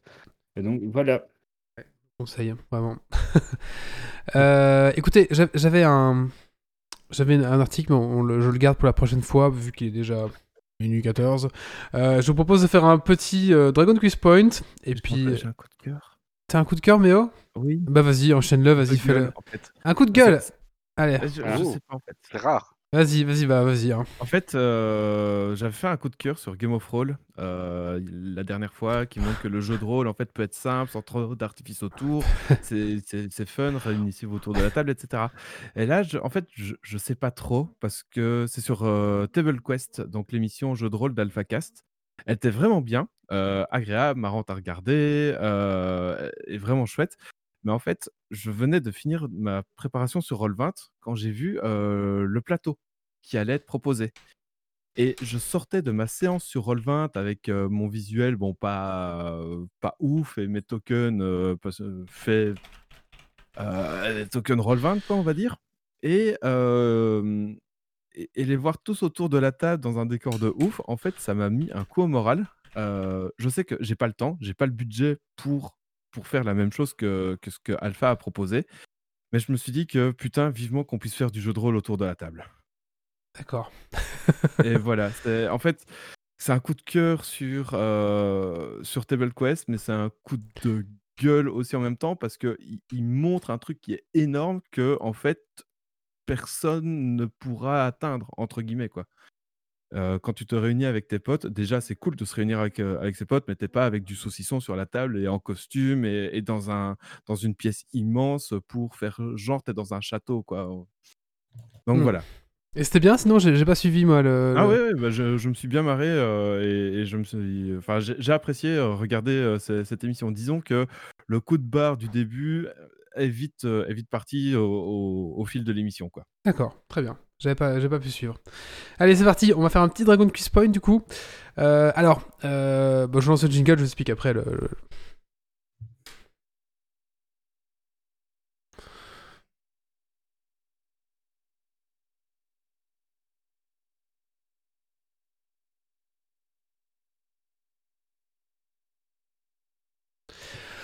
Ok, alors, Dragon Quiz Point, c'est un petit quiz qu'on vous propose à la fin de chaque podcast. Euh, sachez que vous gagnez des points que vous pouvez accumuler comme ça. Et si à la fin de la saison, vous êtes le meilleur auditeur, vous pouvez choisir un article de votre choix dans la boutique geek de Geeks League. Et euh, pour le chroniqueur, le meilleur chroniqueur remporte bien sûr le ramasse-miettes doré. Voilà, tout à fait. Et du coup, euh, ce soir, je vous propose un petit quiz Camelot, parce que vous savez que Camelot après a été reporté trois fois de suite et enfin réannoncé donc pour le 21 juillet, il me semble, si je me trompe pas de, si je me trompe pas. Euh, oui, alors désolé, le jig- les, les, les, si le volume des jingles n'est pas encore nivelé, je suis encore en train de travailler dessus. Je dis que les sons n'étaient pas encore bien finis, donc euh, ça fait partie des choses que je dois faire. je suis désolé pour ceux qui écoutent. euh, voilà, au podcast, je, je, je, referai une petite retouche, mais là, je désolé pour les gens en live. Ça, ça, ça vous réveille, tac, tac. Donc, ici, donc, un petit quiz donc, sur Camelot. Euh, bah, tout simplement des citations euh, de la série, et il faut me dire euh, quel est le personnage qui dit ces citations, d'accord? Euh, Ok. Alors, C'est quoi le nom des personnages? Je connais rien. Ah bah, ah. t'as qu'à le savoir. par exemple, ça c'est l'exemple, ça ne compte pas. hein. Si je vous fais. C'est pas faux. On n'entend rien. Ah Alors attendez, j'ai oublié de cliquer sur un bouton. Voilà. Et par exemple, si je fais. C'est pas faux. Caradoc. Perceval. Voilà. C'était- Caradoc. Mais je, je connais pas les. C'est Caradoc qui lui apprend. là. Ouais, c'est Caradoc qui lui a. Ah bah ça Yves, c'est- c'est c'est un trou dans ta, dans ta, dans ta culture que tu, tu n'es pas Ouais. prêt. Tu n'es pas prêt pour aller voir le film le 21. Voilà, mais tu as, Tu tu as, tu as Tu encore. une, euh, master... t'as tout une sur masterclass. T'as une masterclass Star Trek. Voilà. On peut pas tout avoir. On peut pas tout avoir. On peut pas être fort en Star Trek. euh. Donc, euh, Alors c'est parti. Euh, Donc il y a tous les personnages un petit peu. hein, euh, voilà. Alors euh, c'est parti. Alors si vous donnez une mauvaise réponse, vous êtes éliminé pour cette partie-là pour éviter les spams de personnages comme vous allez faire souvent comme essayez de faire vieux, vendre de vieux sacripants. Donc si vous donnez une mauvaise réponse, vous êtes, vous êtes- réponse. vous êtes éliminé jusqu'à ce que tout le monde soit éliminé. Bon à ce moment-là, on verra ce qu'on fait quoi. Alors, c'est Caradoc qui lui apprend, mais Perceval qui le popularise. C'est vrai, c'est vrai, Oracti, c'est vrai, c'était peut-être pas le meilleur exemple, mais bon, voilà. Allez, c'est parti. C'est parti. Alors les femmes. Donnez-nous les femmes. Tous les Léo femmes. Dagan. Ah. Le paysan. oh, c'est euh, c'est le. C'est C'est euh, Attila. Oui, Attila. C'est Attila. C'est qui qui a dit Attila en premier? Ouais, c'est Méo. ouais. D'accord. Et il est pas dans la liste des personnages, Attila, là. Eh si, Attila. alors. Si. Alors, euh, qui c'est qui comptabilise les points, s'il vous plaît? Moi. Alors, Méo, tu comptes donc un point, un, un point pour Méo. Et on a aussi un point pour Oracti. Voilà. Alors, euh, bah, c'est parti. hein. Sans vouloir la ramener, la seule différence concrète avec les briques, Oui. c'est que vous appelez Bah, ça j'ai des dit avant, là.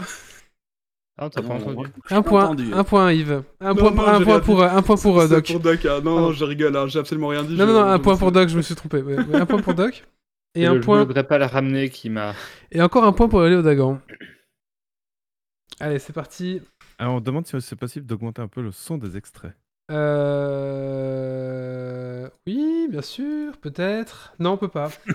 Ah, Euh, bah c'est au max. Alors, je pas, suis désolé, il faut- Voilà. Non mais attendez, je crois qu'on s'est mal compris, là. Geneviève. Vous avez une idée du temps qu'il me faut pour tracer une lettre avec ces putains de plumes Père Blaise. Oui. Super Blaise, ouais. Ah, ah oui, c'est, mais c'est, oui, oui, oui, c'est ça, c'est Père Blaise, ouais. Un point pour Méo. Et un point pour Oracti qui, qui... Ah non, c'est pas Merlin, non. ça, voilà. Et, et Y4 qui arrive toujours après tout le monde, mais voilà. Alors, c'est parti. Euh, la suivante. En garde, espèce de vieille pute dégarnie. C'est le maître d'armes. Euh, là, je donnerais le point à Pyro, je pense. euh.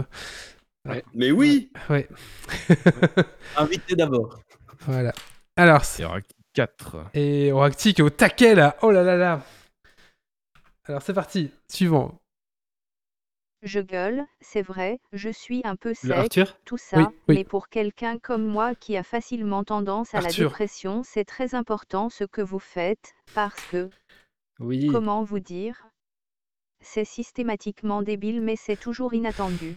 Voilà, c'est Arthur. Épisode magnifique où, euh, pour la, En parlant à la Perceval. santé Où du... Perceval et Caradoc font des du espèces d'arts martiaux et essayent Ouais. de péter je sais plus combien de pierres euh, et se font hyper mal. Voilà, tout à fait. Euh, du coup, Oracti a encore chopé le point, c'est ça? Ouais, oui. Oh là là, il est fort. Euh, attention, un peu plus dur cette fois-ci. Une fois, j'ai dormi avec un porc pendant une semaine. Lancelot du lac. Non. Je crois que ça doit être le seul que j'ai vu. Euh. Moi, j'ai déjà dit, Non. moi, je peux plus Une fois, j'ai dormi avec un porc pendant une semaine. Non, pas Guenièvre, euh, Oracti. Bon, Hort. Mais Yves, t'as jamais, vra- jamais vraiment vu euh, Camelot? Absolument pas. J'ai vu un ou deux épisodes, mais je C'est ne- m'évanouit. Oui, Dame, Dame évanouie, tout ça, ça, ouais. Donc, euh, tout à fait, ouais. Euh, Alors, Une fois, j'ai dormi une semaine avec un porc et le lit était plus propre que ça. non, c'est non, la, la, citation c'est euh, un, porc en- un porc entier, puis elle répond non vivant. Voilà, c'est ça. Oui. voilà. Allez, suivant. Toi, un jour, je te crame ta famille, toi. Bah, Merlin. Non, Je vais dire, Aradoc. je vais dire Merlin jusqu'au bout. Hein. J'allais dire Arthur. C'est non. Et- Ah oui, non, mais c'est un de. Alors, attends, dans la liste Toi, ici. un jour, je te crame ta famille, toi. Ah si, un je sais, mais j'ai déjà dit une réponse. Ah. Un notable? Ouais, pareil. Yves, t'as déjà dit aussi? Moi, j'ai déjà dit aussi, ouais. Pierrot, une idée? Ah, j'ai honte. Si ma femme était là, elle me, elle me jetterait des. Ah, c'est vrai. Alors, alors c'est pas Elias de Kiliwick, euh, non. Ah putain, je sais en plus. Et tu l'as dit? Moi, Oui, je sais j'ai pas. déjà Du coup, en fait, il n'y a plus que Pierrot. C'est dur parce que là, il y a plus que Pierrot. C'est- horrible, je- ça me reviendra pas. hein. Mais tu peux tricher, hein. Tu peux aller regarder sur internet, euh, écrire la phrase euh, et, et donner. Alors, bah, c'est pas grave, on va réouvrir à tout le monde. 3, 2, 1, allez-y. Non. C'est Perceval, ouais, c'est Perceval. Merlin non, c'est Perceval. Merlin. Quand il s'agresse avec un autre euh, truc. C'est ça, oui, c'est ça, ouais. Et Du coup, du feu, ça doit être Merlin. non, non, non, c'est ça, mais non, c'est pas lui. Allez, suivant. Euh, du coup, le point pour Grumpy, là. Et le point pour. Euh... Bah, personne, je pense. Hein. Non, non, ça se remet à personne. Ils peuvent encore le donner. C'est Méo devant Demetrius, ça, c'est drôle ça. Magie noire. Magie noire. Merlin. Tais-toi, tais-toi, tais-toi à la patte de poulet Satan hérétique. C'est euh, Elise Moon, c'est euh, le. le... C'est l'inquisiteur. Oui, l'inquisiteur. Non, c'est pas. Le, le mot exact, c'est pas l'inquisiteur, mais. Le grand inquisiteur. Mais je donne, je donne le point à Pyro quand même, parce Ouais. que vous l'avez dit, c'est c'est le répurgateur. Ah. C'est ça. Mais je suis totalement d'accord pour euh, Allez, Pierrot, clairement. point pour Pyro. Allez, suivant. Ah ben ça, ça vous pendait au nez. C'est un vrai bah ça, fromage à trous, là, votre baraque. Non. Il n'y a pas une porte Ah ben. qui ferme, les gardes sont toujours en train de roupiller. T'as dit quoi, Pyro J'ai pas entendu. C'est la dame du lac, ça? Non, non, non. Hmm, Ah. Alors, Ah ben Yvain, le ça, chevalier ça de Lion. Non. Yves, t'es éliminé. C'est un vrai fromage à trous, là, votre baraque. Il n'y a pas une porte qui ferme, les gardes sont toujours en train de roupiller. Euh, c'est Guenièvre C'est comment t'as dit euh, euh, T'as dit quoi? Non, c'est pas elle. C'est pas Caius, non. C'est pas Caius non plus. Ah, j'aurais dit Caius, justement. Ah, Hum, hum, hum. Ah putain, je sais plus comment il s'appelle. La, femme de Léo, non, non. C'est qui Léo? C'est une femme, c'est une de ses amantes, non? Euh, Non, c'est un homme qui, qui dit ça. C'est un homme, ouais. Je vous la remets si vous voulez, Ah ben Tout le monde a ça, ça vous fois au nez. je pense. Allez-y, C'est vous pouvez redire. Oui, rejouer, oui. Là, votre baraque. Léo Dagan? Il n'y a Non. pas une porte qui ferme, les Bah, gardes sont toujours en train de roupiller. Vous donnez votre langue au chat? Ah non, attends. Ah bah non, mais toi, Yves... Je suis en euh, train de faire une recherche sur internet là. Ah, Le pire, c'est que je vois qui c'est, mais je ne sais pas son nom. ah, et un point pour Oracti. Venez Il a dit quoi? Oui, c'est Venek. Ah oui, le voleur. Je l'avais, j'avais en tête, je n'arrivais plus à mettre son nom, bordel. du coup, euh, Grumpy qui a dit en premier? Venek Du coup, c'est Grumpy qui l'a, ouais. Alors, c'est parti. Euh, un peu plus dur, je sais pas trop en fait, vous allez, vous allez me dire. Tout à fait, excusez-moi, j'ai pas percuté. Non, non, l'autre elle est morte. E. Les articulations soutenaient plus son poids. Donc elle a commencé par se Oui, par oui. les coudes et après c'est passé aux chevilles, c'est remonté aux genoux et un matin, elle avait tellement gonflé que j'ai appelé la garde. Voilà, le Duc d'Aquitaine. Oh, Bah. si, c'est juste, mais c'est pas ce qu'on demande. Ah oui, Ouais. ouais, mais voilà, si tu peux. Allez, J'ai sauvé l'honneur. il en reste. Comment t'as comment t'as fait pour trouver ça? T'as tapé un nom au hasard? Et oui, qu'on t'a- j'ai- tapé, Il tapé euh, Camelot, j'ai pas percuté. Ah, salopard Bah, il a le droit. hein. C'est vrai, Oui, c'est vrai. Allez, il en reste deux. euh, la dernière. Mon père, il dit toujours qu'on arrive jamais en prison par hasard. Yvain. Oh putain, ouais. J'ai- J'allais dire c'est Yvain ou Ovin, mais Ouais, c'est Yvain, ouais. Ouais, c'est un des deux. Yvain, et t'as- t'as rien dit, j'ai fait putain, c'est Gauvin. Allez, une dernière, peut-être un peu plus dure celle-là, je pense. Euh... Le premier truc qui frappe, c'est la langue. Vous savez ce que c'est On arrive sur Merlin. place, Non. boum. Ah mince, ah En oui, non, c'est la langue. C'est euh, quand on commence à entendre Oui. les gens parler que là, là, on se dit. Je suis pas chez moi. C'était Dagonet, tout à fait. Ben voilà. Et du coup, euh, au niveau de la chatroom, euh, je sais pas, ils ont lâché. Ils ont lâché. Euh, les points, euh, mon petit Méo, je t'en prie. Avec euh, 4 points, euh, Oracti avec 7 points, Doc 2 points, Pierrot 2 points, euh, Grumpy 3 points, Yves 1 point, Wouhou Wally 3 points. Et oui, Parce donc du coup, c'est bah, c'est Méo qui remporte. Bah, Roacti, tu gagnes un jeu du coup. Euh, On Ad- Total Tank Simulator. tu- C'est quoi que tu gagnes? Total Tank Ah Simulator. bon, bah, félicitations Vous avez envoyé le jeu au gagnant de la fois Ah non, passée on a oublié d'envoyer le jeu de la semaine passée, euh, Méo, il faudra qu'on fasse ça. Euh, Song of Horror. Enfin, Ok. l'autre. D'accord, la semaine Ben, on va lui envoyer, mais je sais plus qui c'était. Faut que j'aille fouiller dans les, dans, les, dans les dossiers, ça va. Et si, c'était Time Freeze. Ah, euh, c'était Time Freeze, oui, on va lui envoyer, c'est un ancien invité en plus. On va lui envoyer alors, du coup, ça va. On va lui envoyer euh, tout de suite, bah, je sais pas, de, ce soir. Ce soir, on lui envoie, d'accord. Ben voilà, écoutez, on va clôturer ici le, le- le podcast, je pense. hein. C'était. C'était pas mal. Euh, bah écoutez, je- on va remercier d'abord euh, notre invité. Merci à toi, merci à toi, euh, Pierrot. Pierrot il est en train de s'endormir là. Il est en train de chuter. Il chue, il chue. Merci à toi, en tout cas, c'était vraiment très très intéressant. On a- Enfin, en tout cas, c'était vraiment un, un chou- un chouette moment avec toi. Et puis, bah, j'espère qu'un jour on pourra se voir en vrai. Euh, On, on, on viendra t'apporter des bières à SN, c'est ça qu'il faut faire? Oui, en octobre. J'espère qu'en octobre, on pourra se voir. Ah, c'est, c'est- c'est- Ça a l'air mal parti. hein, Ça a l'air mal parti. Ça va être. C'est mal barré parce que là, il y avait, il y avait, il y a Paris et Ludique à- à- en juin et, euh, et j'espère très fort Bruxelles Game Festival là en août. Si ça serait idéal en fait. Parce que tant qu'à faire à boire de la bonne bière, pas à la peine d'aller en Allemagne pour attendre la bière belge, hein, autant aller en Belgique directement. Ouais. Ça sera que- plus près pour nous qu'Essen, du coup. Ouais, ouais, c'est Ouais. sûr. Ben voilà, bah, j'espère qu'on se reverra en vrai du coup, qu'on, qu'on se verra en vrai, enfin pour moi et pour Kylian se revoir en vrai une fois à un festival du coup, ça serait, ça serait avec plaisir que je te, qu'on boira une bière ensemble du coup. Avec plaisir aussi. ouais. Bah écoute, merci à toi. Euh, euh, on peut te retrouver donc du coup sur ton Facebook, euh, Pierrot la Lune. Vous tapez Pierrot la Lune sur Facebook, vous allez, vous allez, vous allez le trouver, mais on mettra le lien en commentaire bien sûr. Et euh, nous, on se donne rendez-vous ben, dans 15 jours euh, pour euh, le prochain Geeks League. Et qui c'est qu'on reçoit, Méo? Un ancien invité euh, qu'on a reçu alors qu'il était tout petit, entre guillemets. Il était sur- débutant. Et là, il se lance en indépendant la veille qu'on le reçoit.